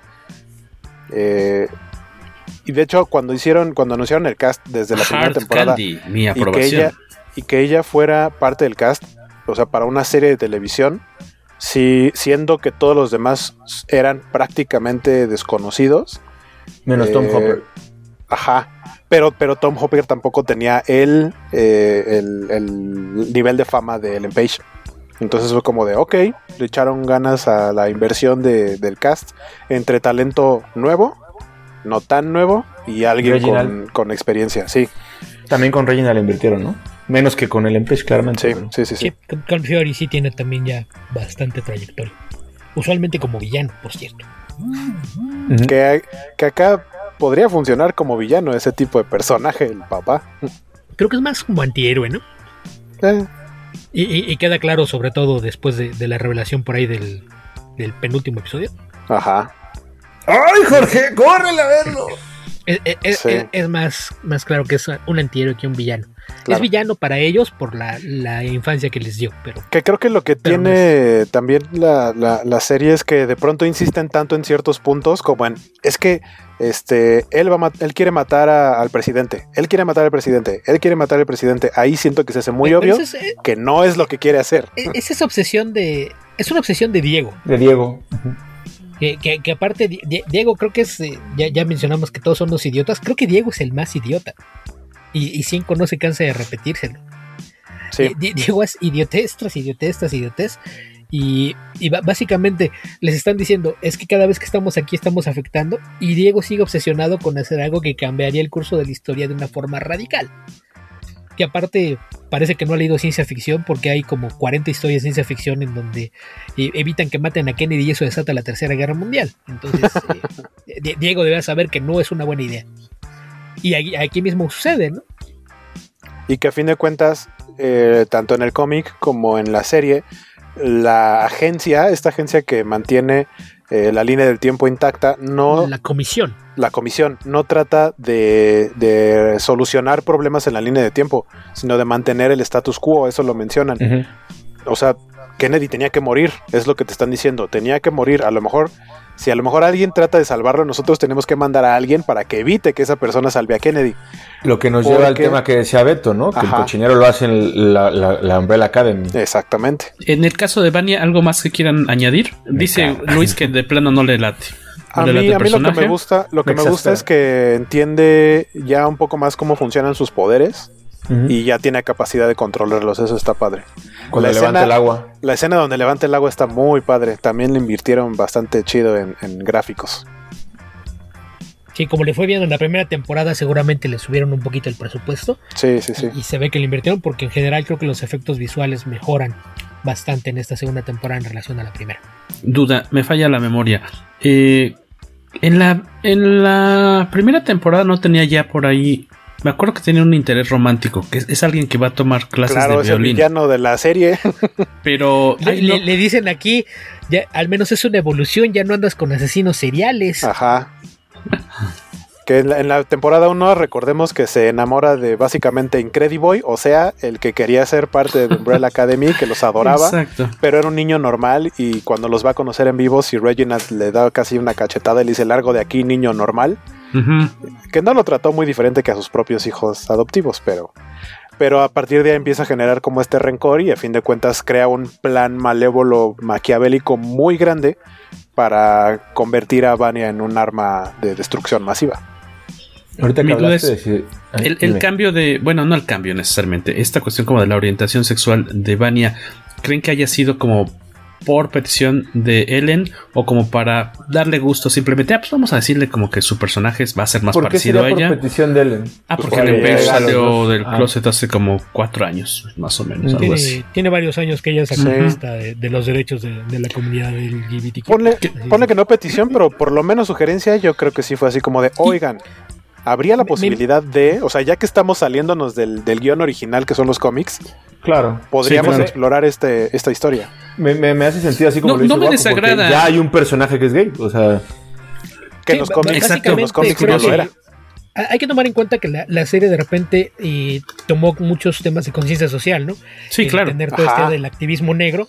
Entonces, probablemente que, mientras estaban desarrollando. Y más en esa temporada. Habría que ver a lo mejor ni siquiera fue su creencia de ella, sino que lo estaban pensando, que ya tenemos un, personaje gay, ya, ya, estamos viendo esto, y a lo mejor alguien se acordó, oigan, ella estaba haciendo cosas por esto, vamos a, ver si, si, le parece, si no le parece de mal gusto, muy barato que lo hagamos, y a lo mejor por ahí un, diálogo para ver cómo lo integraban. Que, está, yo creo que, bueno, lo que me ha tocado ver está, está padre, o sea, no se me hace forzado. Exacto, a mí me parece orgánico y está chido. Y está chido por la época, ¿no? Y yo, y está chido. Nada más quería hacer como, y esto hace más. ¡Corte! ¡Córtale, mi chavo!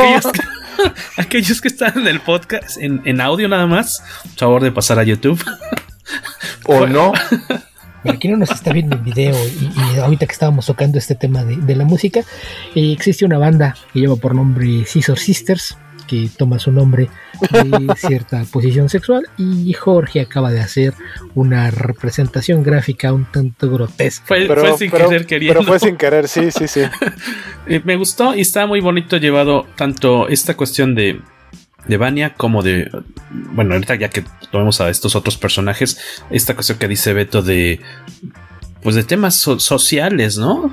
Ajá, que seguramente aparte en esa época estaba todavía más complicado, ¿no? Yo decía que es orgánico y tiene sentido, aparte ajá, del activismo que tiene eh, Allison, también la parte de, de Vania con la mujer con la que se encuentra, con la que empieza a tener, eh, a descubrir sentimientos y a la mujer también le pasa, a sí Y que sabe, o sea, se lo dice en una, en una plática que tienen entre ellas, es, pues es que no somos aceptadas, somos rechazadas, esto no está bien, tengo un esposo, eh, también tiene que ver la época y el cómo para Vania, eh, si bien es algo nuevo para ella, sabe que en su época es algo que está mucho más normalizado eh, que, en, los años 60. Y ahora nos vamos con el segundo miembro de la familia Hargreaves, Tom Hopper, como Luther Hargreaves.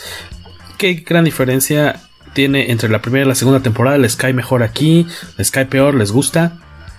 Yo lo vi igualito. O sea, no vi. No cambió la evolución. Él, aquí está, pues, eh, dolido porque está descubriendo que que su querer pues ya se casó con alguien más y, se dedica a recibir dolor, ¿no? Eso sucede bastante después porque todos los personajes, o sea, ninguno se logra encontrar hasta que llega número 5. Todos los demás más bien eh, se, como que se resignan a la época en la que llegaron, aparte, que están solos. Eh, según yo sí intentan buscarse, pero simplemente no cruzan caminos. Y en el caso de Space Boy, que me llama la atención, que creo que no usan esos nombres, de las tres maneras que se les puede llamar, que son sus nombres, como en este caso Luther, que es número uno, pero también es Space Boy, ese nombre, esos nombres no los usan en la serie. Es o Luther o número uno y San se acabó.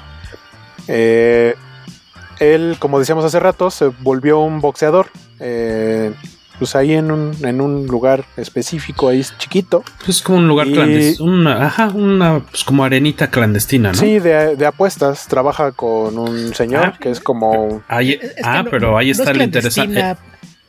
No es clandestina, pero no es legal.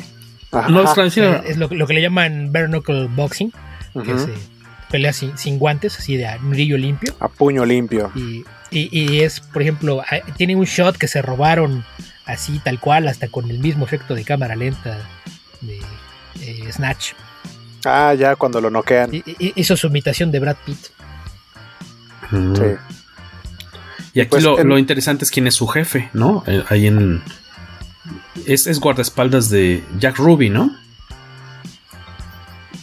Ahí para aquellos. Sí, porque, o sea, no solo es boxeador, sino también de día es guardaespaldas ahí de los.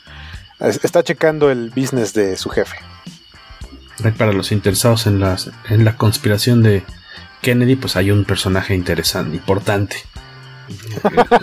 shot. Y, iba shot, no, no modo. Bueno, medio oh. shot. no, no, no, ya, si, si, si, levantas el vaso, si el vaso toca los labios, ya tómate. nada, de que me arrepiento y lo bajo a la mesa. Sí, eh, eh, creo que creo que Luther, como decimos ahorita, no, o sea, no, no es como que tenga mucha evolución lo siento un poco más eh, cómico bobo que en la primera temporada. No muestra demasiado su, su posición de líder y de, y de tipo grande y rudo, sino que todo lo contrario, salvo cuando lo ves peleando tal cual en las, en las peleas, en, en, ahí en el boxing semiclandestino.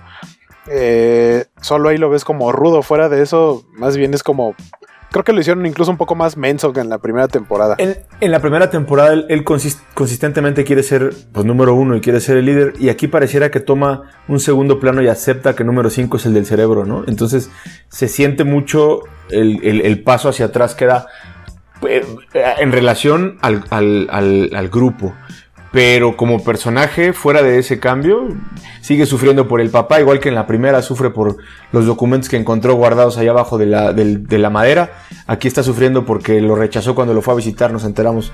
No sé si tú ya lo viste ese capítulo, Jorge, pero... Es que creo que es, parte de lo mismo, ¿no? Estábamos hablando de que todos ellos son personajes dañados, que, que, fueron muy afectados por la infancia que tuvieron. En el caso de Luther es con quien el trauma es más duradero, porque él es el que no se fue. Entonces él siguió eh, sufriendo los, los abusos y maltratos del padre que ya no lo quería. Y luego en, la primera temporada tienes esta revelación de que lo mandó a la luna nomás a, pues allá a matar tiempo. Eh, ahí, no te va a pasar nada y no le estorbas a nadie. Y entonces es, eso es un, un trauma que pues es bastante más reciente. Los demás pues ya tuvieron tiempo por lo menos para, para medio asimilar y, entender que es algo que, que está en su pasado y que sí sigue teniendo secuelas, pero, pero no es algo presente. Y en el caso de Luther, eh, tan, tan es reciente que, que pues le, se lleva esta segunda bofetada de, de ser rechazado en este intento de, encuentro en el pasado, que pues sí es, algo que, lleva a que su personalidad se vea afectada, pero me parece que, es congruente, ¿no? Ahí, sí que hubieras hecho un, salto de, personalidad con lo que estaban haciendo con él, creo que sí hubiera estado un poquito más forzado, pero, pero sí, no, no, no hay mucha diferencia, pero, pero es el que tiene el daño más, más grande y más reciente. Visualmente me late lo que se alcanza a ver de, de, mm, de Luther en cuanto al maquillaje, bueno, al, traje que trae, sí, los como botarga. Creo que está, se ve menos burdo, tosco que en la primera. Creo que en la 1 sí se notaba demasiado. O sea, sabes que no está así. Pero creo que aquí te engaña mejor, está más fino el, Sí, el acabado del traje, ¿no? Exacto, los momentos en los que llega a salir tal cual, así descubierto de este cuerpo de gorila que le termina dando su papá por, por mandarlo mal a una misión. Eh, está mucho mejor logrado que en la primera temporada, por eso tiene un poco más de tiempo de exposición en pantalla. Eso sí, siempre muy convenientemente cubiertas sus muñecas para que no se vean las uniones con, con el traje. Siempre tiene algo, pero. Es normal en, en cine, televisión, cuando se trabaja con prostéticos. Ah, sí, claro. El prostético va, va, evolucionando al paso del tiempo porque le vas encontrando formas de hacerlo más rápido, de hacerlo más sencillo. Otros materiales. De que, sea, de que funcione mejor, eh, encuentras técnicas mixtas. Entonces, eh, entre eso y lo que mencionamos de que aparentemente les mejoraron el presupuesto, pues seguramente eh, tuvieron, aparte de el tiempo, como dices, para experimentar con más materiales, ver que funcionaba mejor, creo que, que sí, sí se ve mejor, porque incluso en la primera temporada, más allá de que era un secreto y, después se revela su apariencia, creo que, que sí habían hecho lo posible por tratar de no mostrarlo demasiado Aquí ya encontraron creo que algo con lo que se sentían más cómodos de, decir, ah, sí, se ve mejor y ya tienes más secuencias en las que lo ves eh, sin camisa. Ay. Y eh, eh, creo que ya había comentado, no es cierto, Luis, casi no has dicho nada de, este personaje, ¿verdad? No habías dado tu... Sí, ya dijo. Ya estás. Entonces nos vamos con uno que se te cae gordo, con Diego Castañeda, bueno, no es cierto, no es Diego, con David Castañeda, nacido en Los Ángeles, pero criado en Sinaloa, México, quien da vida a Diego Hargreaves. Ahí que. A mí, Diego, a mí. Diego me. O sea. Sí decía Beto, es un cretino, es este. como grosero. Pero a mí me da mucha risa. Porque también se deja. O sea, es muy impulsivo. Y todo lo que hace son tonterías porque precisamente no piensa las cosas. Y unas son porque no quiere y otras son porque no puede. O sea, su, cerebro sí hay cosas que no le dan más allá y casi todo es nada más como de voy a hacer esto porque quiero y puedo y porque es lo único en lo que estoy pensando, no ve el panorama completo. A pesar de que se supone que tendría que ser una especie como de detective, que en los cómics es un poco más así, pero me divirtió su personaje y también creo que se ve chistoso, pero me latió esta, esta nueva imagen que le dieron que se parece un poco más al del cómic con la mata larga. Eso el detective por algo se burla 5, ¿no? Piensa en Batman, pero luego vete para abajo. Ajá. E-, ese intento detective, pero no. Y, sí queda, queda muy obvio que qué tan. Qué tanto es que a, veces no le da el, cerebro, que, que es, el, es, el, Batman de, Christopher Nolan, ¿no? Es el, que pregunta a golpes, ¿dónde está? En lugar de buscar las cosas. ¿Dónde está la bomba? No, investiga. ¿Para qué? Si puede tratar de sacar las cosas a golpes. Y también eh, él, también es uno que no, como personaje no crece mucho, ¿no? Porque hasta el final, en el último episodio, tienes toda esta muestra de la inseguridad. Lo sentimos, Jorge. A ver si algún día te, pones al corriente antes de, empezar con esto. y todo, el, todo el bluff de, de estarle presumiendo a cinco. Ah, sí, pues fíjate que estuve ahí y usé esta máquina y yo dominaba esto y aprobé mi curso de, de orientación, en el que no estuvo ni 10 minutos. Ajá. Le dice, deberían saber que sí puedo hacer cosas que creen que no puedo hacer, pero igual no las hizo. Alguien más las hizo. entre la primera y la segunda temporada reduce el nivel de violencia física que lo caracteriza. O sea, el uso de los cuchillos y las escenas de pelea son menores, por ejemplo, a las de Luther tal vez, y todo el tiempo vemos que Cinco se la pasa repartiendo leña en, la- en ambos temporadas, ¿no? Pero él sí reduce, vemos la pelea donde está con, con en- buscando a Reginald en la Embajada de México, entonces, pero en general no es un personaje que vemos más peleas de Rumor que de él en general, pero y a mí me parece que entre la 1 y la 2 esta consistencia de enamoramiento de él, este de o de relación amor-odio, primero con la detective que pues saca de la manga porque evidentemente no está en la primera en el primer TP. Y, y ahora que ya no nos importa el TP en general, ¿no? Pues si, no estamos disfrutando de la serie, eh, creo que ahorita tiene más sentido la relación que se genera, porque además se presta el momento en el manicomio, la manera en que salen, cómo se infiltra, el que puede ser uno de los hermanos que se robaron de pequeño. Todo el kit, eh, todo, está, todo el setting está puesto para que eh, él pueda desarrollar esta relación de amor-odio con, con. Se me olvidó el nombre ahorita de. Laila. Con Laila. Me acordé de Leila, la de Eric, Cla- Eric Clapton. Eh, ¡Ay, cálmate, Jorge! Lo estabas googleando ahorita. Este. No, no, pues no la cantaba Napoleón, no la Si cantaba más- Napoleón. Si tiene más de, ¿Más de si 40 tiene años? más de 40 años la, la canción, puede que sí le, le entre Jorge, entonces Leila sí cuenta. Es que se la sabe. Sí, sí se vale.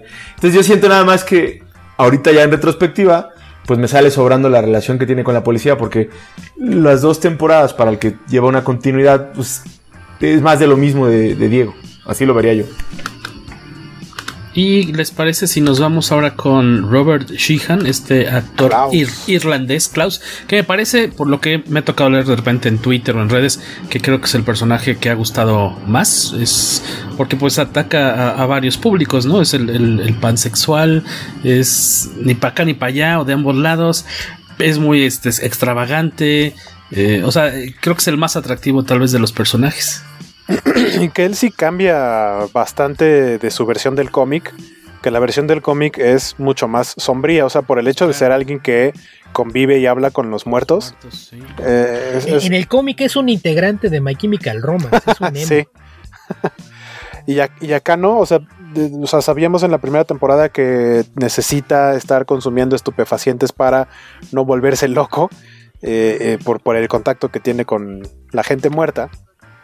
Principalmente con su hermano Ben, que Ben tiene mucho más protagonismo aquí. De hecho, me gustó mucho el tratamiento que le dieron a Ben. O sea, siento que, que aquí el personaje de Ben con el de Klaus van de la mano, o sea, porque todo el tiempo los ves juntos. Pero que de pronto, o sea, son buenas personas, pero no dejan de ser personas que están dentro de una escala de, grises, ¿no? No son totalmente blanco ni los villanos son totalmente negro. Y el caso de Klaus es que es un personaje que pues, tú podrías decir como, ah, es cómico, es bonachón, pero esa decisión que tiene de no decirle a los demás que Ben está con ellos, porque le, preguntan, oye, ¿y Ben está contigo? Ah, no, los fantasmas no viajan en el tiempo. Y Ben así de, oye, estoy aquí, diles, no se sujéis. Y él así de, no, que no sepan que estás aquí porque creo que podrían pedirle cosas en, que, en las que Ben podría ayudarles y simplemente lo omiten porque para ellos él no está ahí. Eh, y, o sea, esta idea que le, que le hicieron de que crea una secta y tiene todos sus seguidores y luego se harta de la secta y no haya cómo escaparse de ellos y cómo cualquier cosa que diga, por estúpida que sea, ellos lo toman como mantra. Tiene eh, de las escenas más divertidas de la serie. Eh, eso no lo ha visto Jorge, pero en un momento serio en el que tienen que salvar a alguien o detener a alguien más bien, Diego, tengo que decirte algo muy importante y así de qué, porque podría ser que ya no te lo pueda decir después. Con ese corte de cabello, ¿te pareces Antonio Banderas? o sea, está muy bien escrito, está... eh, a pesar de que no es como en el cómic, sí me atrevo a decir que es una muy buena adaptación porque es un personaje que, que le da eh, variedad al, al resto de la familia y a fin de cuentas pues termina funcionando bien y embonando bien con los demás personajes y embonando con otros personajes, no con su columpio, ya saben ahí con... Y que aparte lo que único que quiere es su. Ya no necesita drogas, lo único que necesita es su menudo. Hace mucho que no escuchaba que le dijeran menudo a la pancita. Ah, lo que pasa es que, según yo, si lo viste con subtítulos, ¿lo viste en doblaje o subtítulos? Eh, subtitulado. Eh, los subtítulos que están en Netflix son subtítulos españoles. Eh, pero tal Ahí- cual, en- ahí- eh, ¿tú lo viste doblado? Vi cachitos en español. ¿Te gusta? Así. Ah, ah, no me refiero porque en inglés sí dice menudo. Ah, sí, en inglés. Sí, sí, sí, sí, es menudo. Sí, tal cual, porque ves que se, está, hay una parte en la que están en México, en baja. Entonces seguramente ahí lo probó. Aparte estuvo en San Francisco, entonces California pues también está lleno de mexicanos. De chicanos, ese. Les decía, a mí me parece que ah, curiosamente no, no es mi favorito en los cómics, es como Ni pues, gris, ¿no? Ator- como Ah, no, decía. en los cómics sí, está- en la está- está serie. gris, pero así lo colorean, o sea, no, no lo juzgan. Sí. Es, es blanco. Es a propósito. Es, gris como Axur. ¿no? Lo ponen como el cuervo, ¿no? Maquillado de blanco.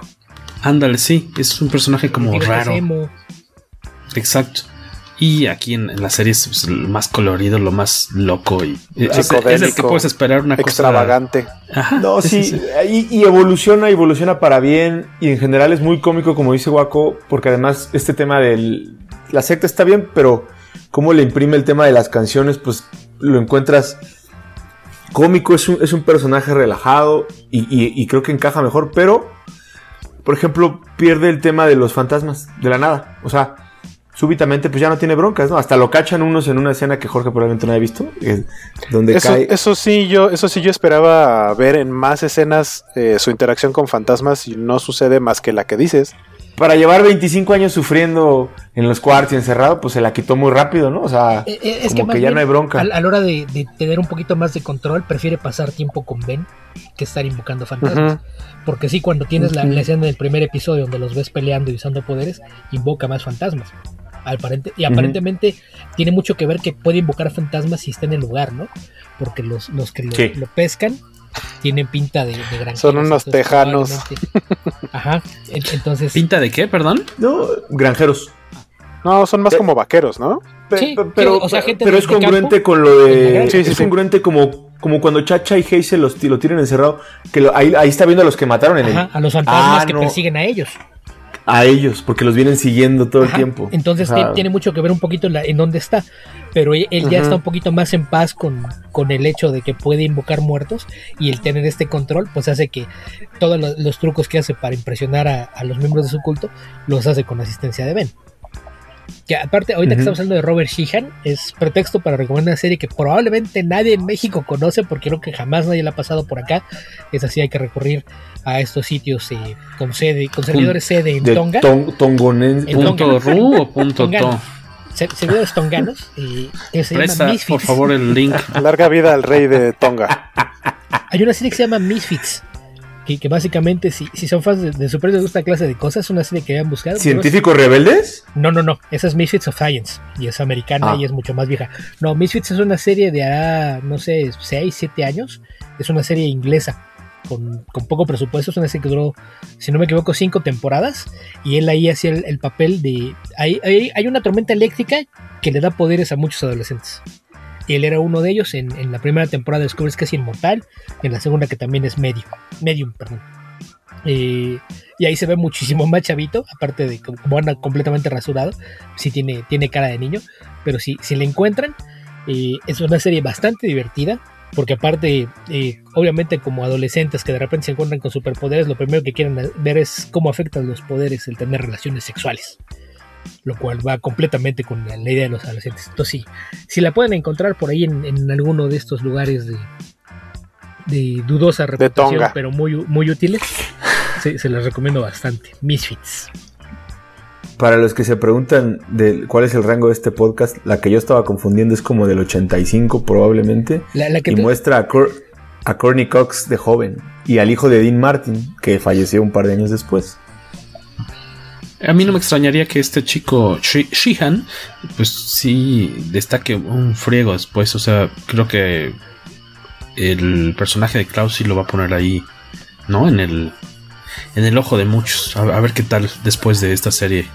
En teoría Digo- extiende sus capacidades histriónicas, ¿no? Para ser un personaje de ese tipo, su- asumiendo que él no tiene esa, esa, esa, esa cualidad, ¿no? Porque De hablar con Al, Al Pacino es. Al Pacino en todos lados. De Niro es De Niro en todos lados. Entonces, a lo mejor él sí tiene un rango más amplio de, de, de, actuación, ¿no? Que ya hizo un par de ya hizo un par de películas, ¿eh? Pero pues también no. Sí, no, pero películas sin a las pena ni no gloria. fue muy bien. Pues estuvo en esta de escrita por Peter Jackson, que todos la de Mortal ¿El Engines, que nadie vio, No. que, que apuntaba que iba a ser el mega éxito del verano antepasado o algo así. No, apuntaba, Del 18. apuntaba desde antes aquí iba a ser un fracaso de taquilla porque tuvo una cantidad de problemas. Básicamente, no, no llegó al grado de John Carter, que sí, Disney salió a decir, nada más les avisamos, este año vamos a tener pérdidas. Con John Carter Me dolió mucho perdimos hasta la casa. La película es buena, pero tuvo la, la mala fortuna de salir en un año en el que hubo muchos cambios administrativos. Entonces, A mí me gustó no mucho John Carter. La promoción adecuada. Aparte, los trailers son malísimos. Dejaron estás hablando de Mortal Engines, ¿verdad? No, No, no, John Carter, John. Ah, Digo, en el caso de John Carter, a John Carter, Disney estaba seguro de que le iba a ir tan mal que en los reportes accionistas desde meses antes del estreno les dijeron, este año las cosas pintan mal porque esta película nos va a hacer perder mucho dinero. A- a- Esa es una franquicia que se dejó de hacer que valía la pena. Sí, iba a ser una trilogía. Lamentablemente, pues sí, le, le fue mal y ya no, no se dieron las otras dos. Pero en el caso de Mortal Engines fue lo mismo, ¿eh? Todo el mundo anticipaba que, que iba a ser un fracaso de taquilla porque tuvo muchos problemas en, en la producción y, y se fue alargando y el presupuesto seguía creciendo y sabían que no había forma de que fuera a recuperar su, su inversión. Entonces, ¿De New Mutants estás ahí? ¿De qué no hablaba? Ah, sí. Ah, ah. Próximo New Mutants- fracaso. Lo de New Mutants es una, una maldición. Porque Ya aparte, está comprobado. aparte yo tengo la idea de que la película es buena, ¿eh? No sé, Sí, habrá que yo esperar también. eh, dentro de un mes que aparentemente se va a estrenar en Netflix, en, en- perdón, Netflix en, en Disney Plus el 3 de septiembre, porque también es la fecha en la que al parecer va a llegar a algunos lugares en fuera de los Estados Unidos, porque Estados Unidos no tiene para cuándo abrir sus cines, que acá, acá andamos en las mismas, así es de que quién, quién sabe cu- cuándo la podremos ver, probablemente también vamos a recurrir a algún sitio de Tonga para verla en septiembre próximo, porque ahí, ahí sí, esa, es- esa película está maldita y es culpa en buena medida de Simon Kinberg. Simon Kinberg, la misma persona responsable de X-Men 3 y de Dark Phoenix, fue el responsable de que la película se enlatara porque quería que se cambiaran cosas. Y aparentemente, ahora que, que pasó eh, todo lo de la adquisición de Fox, llegó el director, le enseñó la película a la gente de, Disney. En Marvel le dijeron, oye, ¿qué, qué pedos te puso? No, pues ¿qué quiere hacer esto? Ah, no, pues está tarado, no le hagas caso. Nada más hazle unos arreglos menores aquí, edita un poquito esto. Y se va así. Le dieron nueva fecha y la fecha pues fue abril y lamentablemente cayó justamente un par de semanas después del cierre de cines. Entonces ahí, ahí sí ya fue mala suerte. Pues vamos ahora con Aidan Gallagher de solo 16 añillos, americano. En los cómics es mi personaje favorito, número 5. Eh, acá creo que no lo, no lo han mostrado todavía como la máquina de destrucción que es en los cómics. Pero, pero Ah, sí, que no has visto. el- te, falta, te faltan Perdón, capítulos por ver. Perdón, perdón, voy lento. Baby steps, baby steps. Este, pero que me gusta mucho cómo actúa este chavo. Digo, Sí. Yo, yo quiero ser su amigo, acá. Es mi personaje Sí. favorito. ¿Te quieres ir de briago con él? él y Klaus son mis favoritos en, en la serie. Y con una carrera obviamente pues súper cortita todavía, ¿no? O sea, tiene apenas, este, empezó a actuar ahí en, el, en 2013, antier. Y también ca- prácticamente nada de experiencia en... Se parece al, En al- del cómic. El, el- el personaje en sí él no se, no se excede en la actuación. O sea, está diseñado como, como para él, realmente. Como parco todo el tiempo, ¿no? Muy- Y, se- y- y al igual que Luther se mantiene... No, no, no, no, ácido, no parco, ácido. Ácido. O sea, es un personaje que, que disfruta estar chingando y haciendo... Es el Doctor House, pero en niño. Sí, que aparte Entonces- pues, es, es un adulto, un sexagenario o, o más atrapado en el cuerpo de un niño, ¿no?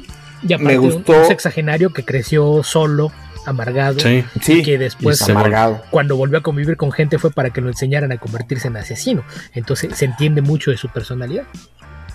Ahora, a mí me gustó que se enfrente a su yo este viejo en otros capítulos, por cierto, Jorge. Perdón. Te Este, avisamos. sí. Ya me, lo, Entonces- medio se lo habíamos dicho hace rato con lo del Dancing Sí. with Myself, pero, pero pues no, no, no, no- Pero- no- no podemos andarnos con pincitas viendo dónde pisamos, nada más porque el señor no, no fue responsable. No sé, no hizo su tarea, claro. Pero eh, de verdad, o sea, eh, eh, es, es, es, es, este es, es lineal en el sentido de a lo mejor no evoluciona, pero no tiene por qué, porque ya era un personaje muy completo. Yo creo que es muy parecido al tema de los cómics. Y, y si bien el lado cómico blanco, el humor blanco de cierta medida, porque pues el tema sexual entra fuerte, lo puede tener Klaus. número 5 es la parte ácida que se encarga de, de, de, poner en su lugar y de evidenciar lo disfuncionales que son todos los miembros de la familia, porque él tiene los planes, él hace todo, él se sacrifica, él, o sea, realmente él, es el que hasta peleando con Laila, este, Leila, dialoga para, para evitar un conflicto. Vaya, a mí se me hace el personaje más completo y me entretiene bastante. Que también es el que tiene menos del daño emocional, ¿no? Es el que se, se emancipó de su padre antes que se perdió. Y pasó mucho más tiempo ya haciendo cosas con su vida lejos de ese ambiente. Entonces es el, el personaje Curiosamente, cuando tienes al, asesino, el asesino que de casi 60 años encerró en un cuerpo de niño de 10 años es el personaje emocionalmente menos dañado, te hace una idea de cómo están el resto. Sí, sí, sí. De acuerdo, a mí me gustó mucho, también es mi, personaje favorito. Pasa mucho tiempo en escena y podría decirse que es el que lleva la, la, línea de hacia dónde tiene que ir la historia porque es el único que tiene más o menos noción de lo que se tiene que hacer. Y, él mismo dice, es que, o sea, sé que es culpa de nosotros, sé que hay que encontrar una manera de salvar al mundo, no sé cómo, pero yo me voy a encargar de investigarlo y, todos los demás como de, ah, ok, ahí nos avisas para, para ver en qué te ayudamos, en qué echamos la mano, porque pues él es el que se encarga de investigar todo. Y muestra de respeto cuando Reginald se para y le dice, a ver tú el de los ah, sí, vente conmigo, vamos a platicar, ¿no? Y se van a echar acá el drink. Eso, eso, o sea, pone en segundo plano a todos los demás barbajanes para... Sí, sí los ve como... O sea, ustedes ya están grandes, pero siguen siendo niños. Este es el único que a pesar de que físicamente es un niño, tiene un, tiene un nivel de intelecto con el que puedo hablar. Eh, es que más allá del intelecto, es el único que puede ser funcional. Sobre todo en presencia de su padre. Porque todos lo ven y, lo primero que piensan es... y tiemblan. En lugar de, pensar en resolver aprobación siguen pensando en buscar su aprobación o en reclamarle los, las afrentas pasadas. La falta de amor, así es.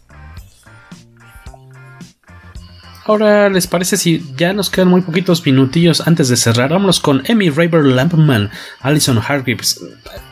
Comentamos hace ratito, pues también le tocan uno de los papeles interesantes. De, los. ¿Qué iba a decir? Ah, dije papeles interesantes. ¿Ese cuenta? Bueno, está bien. Destacados. Estaba, en contexto y tú lo sacaste. tú, tú solito lo, convertiste tiene escenas muy padres, ¿no? Toda esta cuestión de, de las protestas en la, en la, cafetería y toda la planeación. Ah, está muy padre de, todo eso. De esta protesta, otra que van a tener con aprovechando la visita de Kennedy. Eh, todo, toda esa cuestión me latió bastante. Creo que es de lo que enriquece mucho la, trama, ¿no? Y que te da la idea del contexto, pues, ¿qué diría? Sociopolítico del momento. El mensaje es bueno, la interacción es interesante, cómo se desarrolla me gusta, el look, pues yo sé que tenía que cambiarlo, no me cuadra. Y contrario a la primera temporada, se veía muy guapa con los pelos güeros, esos es tipo Starfire wannabe. Y. Pero el papel no se. No, no, o sea no encajaba y creo que era una serie de catástrofes y una relación con su hermana que, o sea, la intentan explorar bien, pero no me cuadra cómo, cómo se comporta ella. Y acá sí. O sea, a mí me gustó mucho en la segunda temporada su papel y cómo se desarrolla en, todos los sentidos, ¿no? Eh, y cómo le van a usar sus poderes y, escenas de pelea, aparte de los poderes, la interacción con Luther, con su esposo. O sea, creo que le dan muchísimo más juego y se ve muy completo el personaje. Ahora, el, entorno es que, es que ella creo que ella es la que llega primero, ¿no? Porque. Si no es la primera, es la, segunda. Pero ah, creo que ella y Klaus son los que llegan primero, son los que tienen más tiempo ahí. Ajá. Pero creo que ella, ella es la que ha hecho más las paces con la idea de quedarse en esa época y hacer algo con su vida, ¿no? Tan es así que se casa. Pues, y tiene un año de casada. Estuvo un año sin hablar y tiene un año casada. Entonces sí, sí ella, eh, pues entre el incidente que tiene ahí cuando, cuando llega a esta época y, la forma en la que llega al, salón, que me parece que es, algo que también es una escena muy, muy cortita y que te dice mucho de la época, ¿no? Toda, esa escena en, la persecución en la calle hasta llegar al salón, y, cómo es que es adoptada por, por, las otras mujeres que están ahí y que es eh, la forma en la que conoce eventualmente a su marido y se involucra con este tema de los derechos civiles. A mí me gusta también cómo, o sea, en ella sí siento un crecimiento de personaje porque lo que vemos desde la primera temporada es que está peleada con sus poderes, que no le gusta usarlos, eh, se siente mal cuando, cuando los usa, sobre todo con alguien que quiere como su hija. Eh, y en esta hay un momento en el que hace las paces con los poderes y decide utilizarlos eh, primero como por emergencia y ya después como para reprender ¿no? a, estos racistas que les toca encontrarse por ahí. Pero hay un trasfondo, o sea, en la primera sabemos que es aversa a usar los poderes porque había hecho un mal uso de ellos y por eso llegó a ser la ah, claro, sí. Abusó de ellos para conseguir todo lo que quería en su momento. Que, lo único que me hizo un poco de ruido es como de neta, ella es la que quiso, o sea, se ve, se ve, se visualiza eh, echando raíces en esta nueva época y ya su hija valió gorro. Es como de, sí, me voy a casar, no importa que yo tenga una hija en otro, en otra época. Que lo, resuelve un poquito ahí en la conversación con Luther, ¿no? O sea, necesitaba algo, algo que me diera esperanza, un, ancla, y eso fue lo, que me dio Rey. Entonces sí, sí hace las paces, pero ya, ya lo ve como no, no tengo una forma de, regresar a mi época. Incluso te das cuenta de, que es ahí también un poquito de inseguridad eh, cuando se, presenta la, oportunidad de, volver, que va a buscar la Luther a su casa, y le dice, pero ¿me garantizas que puedo volver a ver a mi hija esta noche? O sea, vale la pena que renuncie a lo que ya tengo aquí para recuperar lo pasado. Por volver a, estar con ella, claro. Que, en una realidad le hubieran preguntado, de hecho, no, no preguntes tonterías, cabrón, o sea, trépate en el pincho maletín y vámonos, ¿no? O sea, ese es el tipo de que dices, güey, ¿cómo preguntas si te Pues ya te vas a ir de regreso, ¿no? Que no hay en esta vida lo único que seguro es que nos vamos a morir, no sabemos cuándo. Sí, pero es, que la, la, cosa aquí es, vamos a regresar a nuestro tiempo, pero nuestro tiempo como estaba antes del apocalipsis o qué? Ah, sí. ¿A qué parte exacta de nuestro tiempo? ¡Pum, Jorge! Y no has visto lo que pasa cuando regresan. Ya le dijiste que sí regresan. Ay, todo el mundo sabíamos que iba a regresar desde el capítulo. Ahora, si, lo, ah, el lugar al que regresas el día no es tu casa, ¿cuenta como regreso? Mm. Chan, chan, chan. Volver al futuro 2. Ajá. ¿Quieren hacer el corte? para ya regresar con eh, Ben y despedida o cómo? O sea, Benito lo podemos decir en dos minutos, ¿eh? No, pero no nos vamos a alcanzar a despedir. Yo puedo decir, está muy padre. bueno, si quieren, vamos con Ben. Entonces, este, ignoren este cacho. Y. Y por el lado de Ben, que decían ya hace rato, pues por fin lo vemos lucir más. Eh, que se había quedado ahí en la, en la oscuridad en la primera temporada. Eh, también me latió bastante este chico. ¿Quién es? Justin H. Min.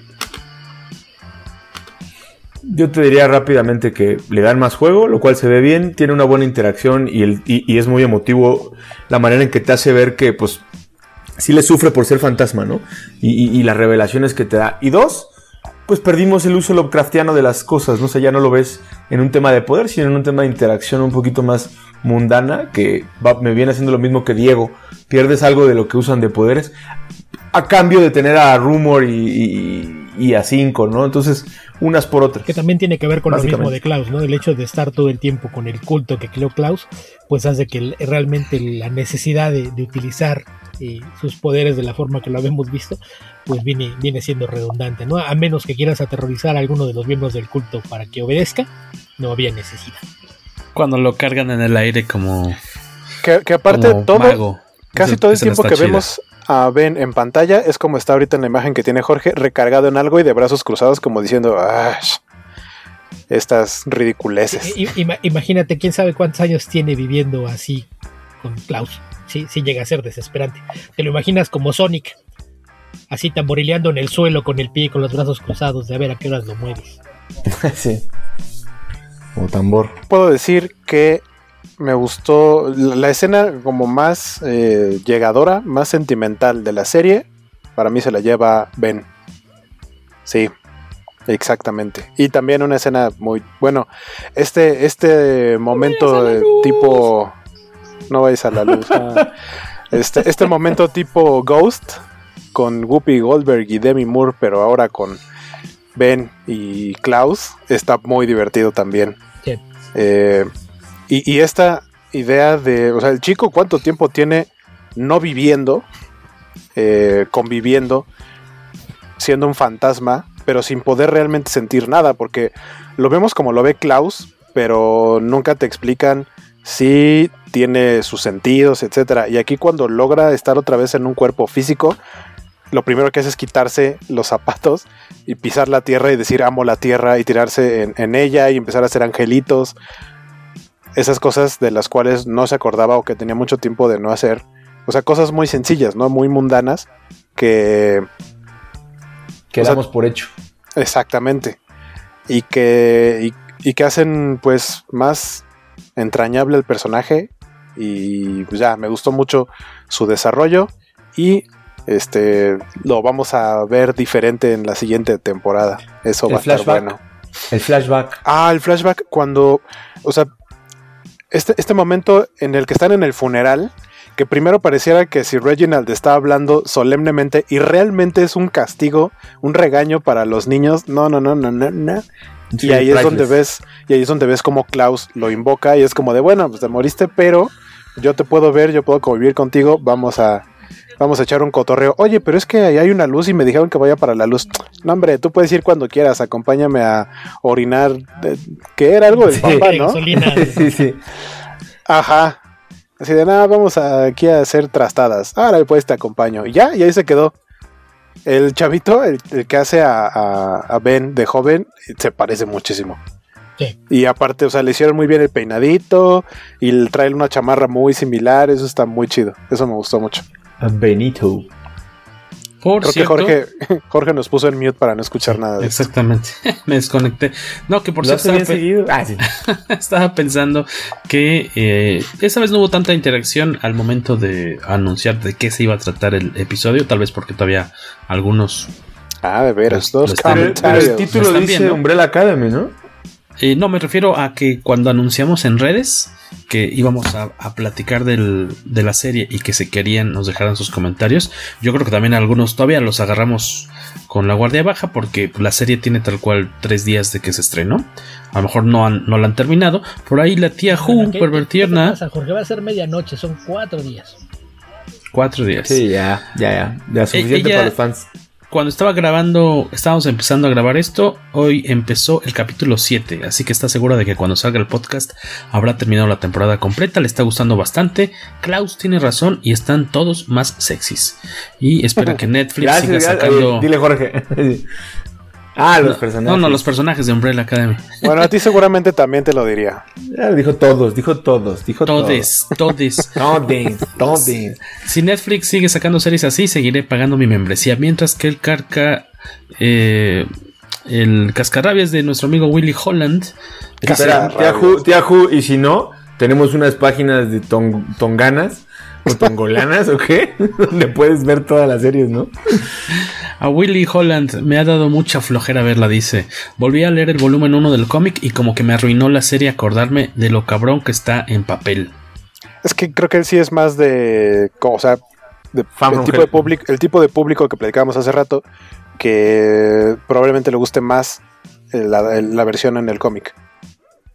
Y, y, es válido, o sea, al final sí, sí difiere, pero. Pues, pues, opiniones, ¿no? Yo sí creo que estuvo bien. Y eso fue en Twitter. Les en Instagram no tenemos, Nada. pero en Facebook sí tenemos. Ah, pues échatelos de tu ronco peche. Dice Rulo Becerril. Apenas llevo un capítulo, pero tomando en cuenta que muchos acontecimientos del arco Dallas se mezclaron con la suite del apocalipsis en la primera temporada, estoy abierto a ver la adaptación que hicieron para TV. Me ha costado engancharme con los personajes de la serie porque tengo muy metidos en la cabeza las versiones originales del cómic, pero me parece, pero me parece 5 es el mejorcito. Saludos al podcast. Me voy con Timmy Rogelio. Lozano. Vas, ve, ve, con Timmy, ve con Timmy. Timmy Lozano. Una genialidad adaptada a otro tipo que da otra genialidad. Personajes, Ben 5, los suecos, Klaus, Vania y de ahí los que quieras. Saludos, maestro. Te quedan por ahí. Román Silva también nos dejó un comentario, ¿no? Ya acabé de ver la temporada completa y está genial. Me gustó más que la primera temporada. Y termina con Rogelio Fortanel. Saludos, apenas he visto los primeros tres capítulos. El cliffhanger del 3 es bueno. 5 es mi personaje favorito. Y esos son todos los comentarios. Y sí, creo, creo que es general, ¿no? Este, la serie está muy buena. 5 eh, creo que sí es el favorito de la mayoría. Es una gran interpretación, una gran actuación y un gran personaje. Está escrito muy eh, interesante y muy divertido. Sí, he escuchado buenos comentarios en, general de, en redes sociales. Creo que sí está. Por favor, chequense el soundtrack. Según yo está liberado. Y, si no, hay mucha gente que ha hecho sus propios playlists en Spotify. Spotify. Sin bronca pueden encontrarlo. E incluso ahí debe haber un playlist eh, que trae música de las dos temporadas. Eh, no, no hay fallo. La verdad está muy padre. Pues ya estamos llegando a la recta final. A ustedes no lo saben, pero aquí estamos a cuatro minutos de la medianoche. Ya es hora de hacer la meme, hay que descansar, los ojitos, los ojitos a cerrar. Tu mami está cansada, tu papi trabajó, tú juegas todo el día, el recreo terminó. Aquí citando a los grandes poetas del siglo XX, ¿con qué nos, ¿con qué nos despedimos, Raúl Hernández? ¿Algún comentario final? Este, síganme en todas mis redes como Skywaco. Está muy buena la serie, no se la pierdan, véanla lo más pronto posible para que no se vayan con spoilers como Jorge Tobalín. Este, y nos vemos en twitch.tv diagonal Skywaco, donde hago stream de videojuegos un par de veces por semana. stream, no striptease, ¿qué es eso?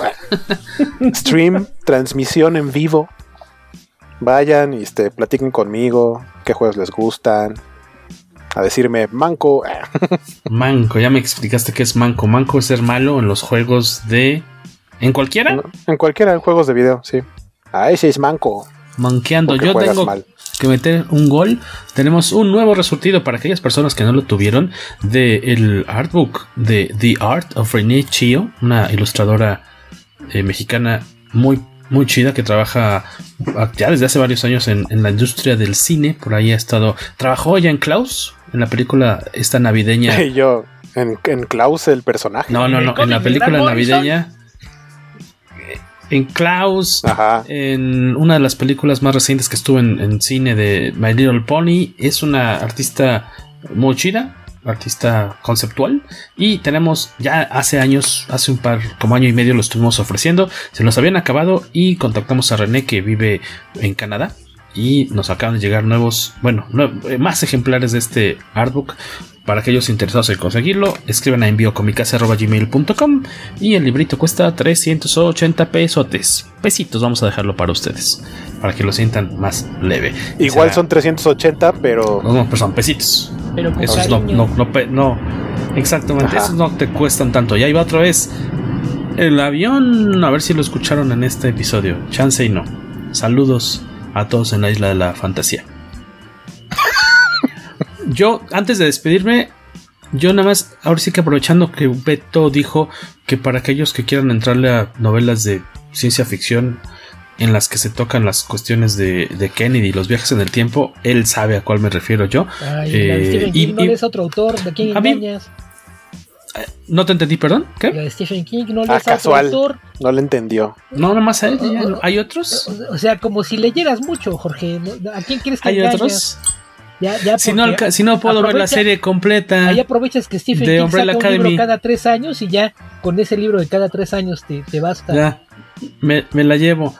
A mí me gusta, eh, obviamente eh, estamos hablando de, de la novela de 11-22-63 o 22-11-63, depende si la compran en inglés, que es la fecha del asesinato de, de Kennedy, 22 de noviembre del 63 y eh, tiene que ver con estas cuestiones de los riesgos de viajar en el tiempo para evitar que maten al, presidente. Y cuando estábamos viendo la serie, pues prácticamente en, el primer capítulo, cuando saltan a, Dallas y llegan a este, todos caen, por decir así, en el mismo callejoncito. Luego, luego me hizo clic con la novela porque el protagonista de la, de la novela entra y sale de, ese tiempo, de, la actualidad o su actualidad al 63, entrando igual a un callejoncito como similar en el que de repente si das un paso de más, pues ya eh, apareces en, otro espacio ahí temporal. Eh, a mí se me hizo muy divertida y por ahí tiene su miniserie con... Se me olvidó cómo se llama Harry Osborn, el actor, este, el de la sonrisa freak, este creepy. en Spider-Man. Este. ¿Con? ¿De Indihan? No, no, el primer Harry Los dos tienes razón, los dos están bastante creepy. James Franco, James Franco. Hasta eso está decente William la William, Dafoe, Willem Dafoe No, pero Willem Dafoe también tiene sonrisa creepy. Todos tienen sonrisa creepy ahí. Es, Norman. Eh, exactamente. Ay, e, échenlo un ojillo si les gusta, les gusta esa ondita. Ese nada más era mi recomendación extra. ¿Con qué quieren terminar, despedirse, señor Luis Maggi, Beto Calvo? Igual en las redes, doctor-macana. Ahí estoy publicando. Oye, estoy publicando cómics y mis cervezas artesanales. Ya me di cuenta que no están peleadas pues, unas con otras. Hago la combinación y nada más, a mí lo que. Obviamente, número 5, lo que hemos platicado en general de la serie, pero de las cosas que más disfruté es la interacción con Reginald Hargreaves. O sea, me gusta mucho que tiene más juego, que está más joven, que entra la mamá en escena, o sea, la mamá de los, de, los, de los miembros de la Umbrella Academy. Me gusta mucho eh, la manera en que se incorpora, siento, en un papel más activo Hargreaves. Y el final está de campeonato. O sea, bueno, ah, decías, hablábamos de, de Black Sails que les dije que me quedé un poquito con ganas de que parecía que iba a haber esta temporada. Aquí estás así, ¿no?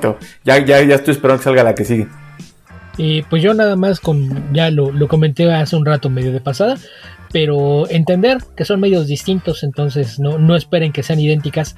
Si no conocían el cómic, y entran con la mente abierta, no, no es lo mismo, tiene un tono muy muy distinto, pero esto no implica que, uno sea mejor que el otro, yo creo que se complementan bastante bien. Me parece que en cómic eh, lo, lo, que lo hace tan interesante es la construcción de mundo, esta, esta idea locada de esta, esta ciencia ficción superheroica con elementos eh, que, pueden sonar disparatados, pero eso es parte de, lo que lo hace divertido. Y la serie se enfoca un poquito más en relaciones personales que en, esta clase de cuestiones. Entonces, si los ven como complemento uno del otro, me parece que los dos son buenos a su manera. Así es de que, pues con, mente abierta pueden disfrutar de ambas cosas. A mí me pueden seguir en, Twitter como albion2112 o leerme en laugueralasnecesidades.blogspot.com. Como siempre les recordamos que por favor no se olviden de eh, sugerirnos temas para que no les hagamos programas de los cuatro fantásticos. O eso es una advertencia.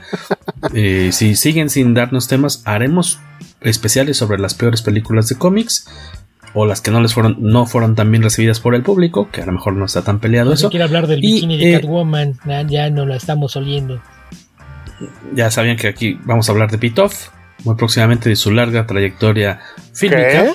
Pitoff es el. Ah, es el. Luego, luego saca Yo nada más entendí que quieres hablar de larga trayectoria de un Es el director de Catwoman. para que vean que Jorge sí es eh, fan. Usted siéntese con confianza, joven Luis Maggi, y disfrute de esa emisión eso no aplica, Jorge, este- porque tú fuiste el único que dijo el nombre del director. Eso es un autogol con delay. hay interés ya. Hay interés previo de atrás tiempo. Oye, y, este, nada más recordarles eso, que por favor les seguimos suplicando que nos den temas bajo el riesgo de que escojamos algunos medios chafas y que estamos en aparte Spotify y demás, estamos de vuelta también en Apple Podcast o iTunes. Búsquenos como Podcast Comicase. No nos busquen como Comicase Podcast, porque si nos buscan como Comicase Podcast, les va a salir la cuenta tradicional que está ahorita trabada.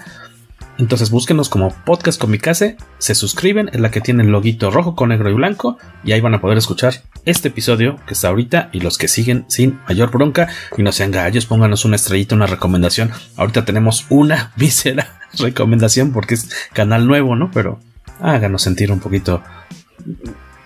No, suscríbete tú mismo, Luis. no nos pongan una estrellita, pónganos cinco, le echamos Cinco, no es cierto, cinco. no, una, cinco. Pues ya estufas. Esto ha sido todo. es momento de irnos. Eh, pues ha sido un placer, señores. Nos vemos la próxima semana. Por aquí, en otro episodio del poderoso y tongoso podcast. Come, Come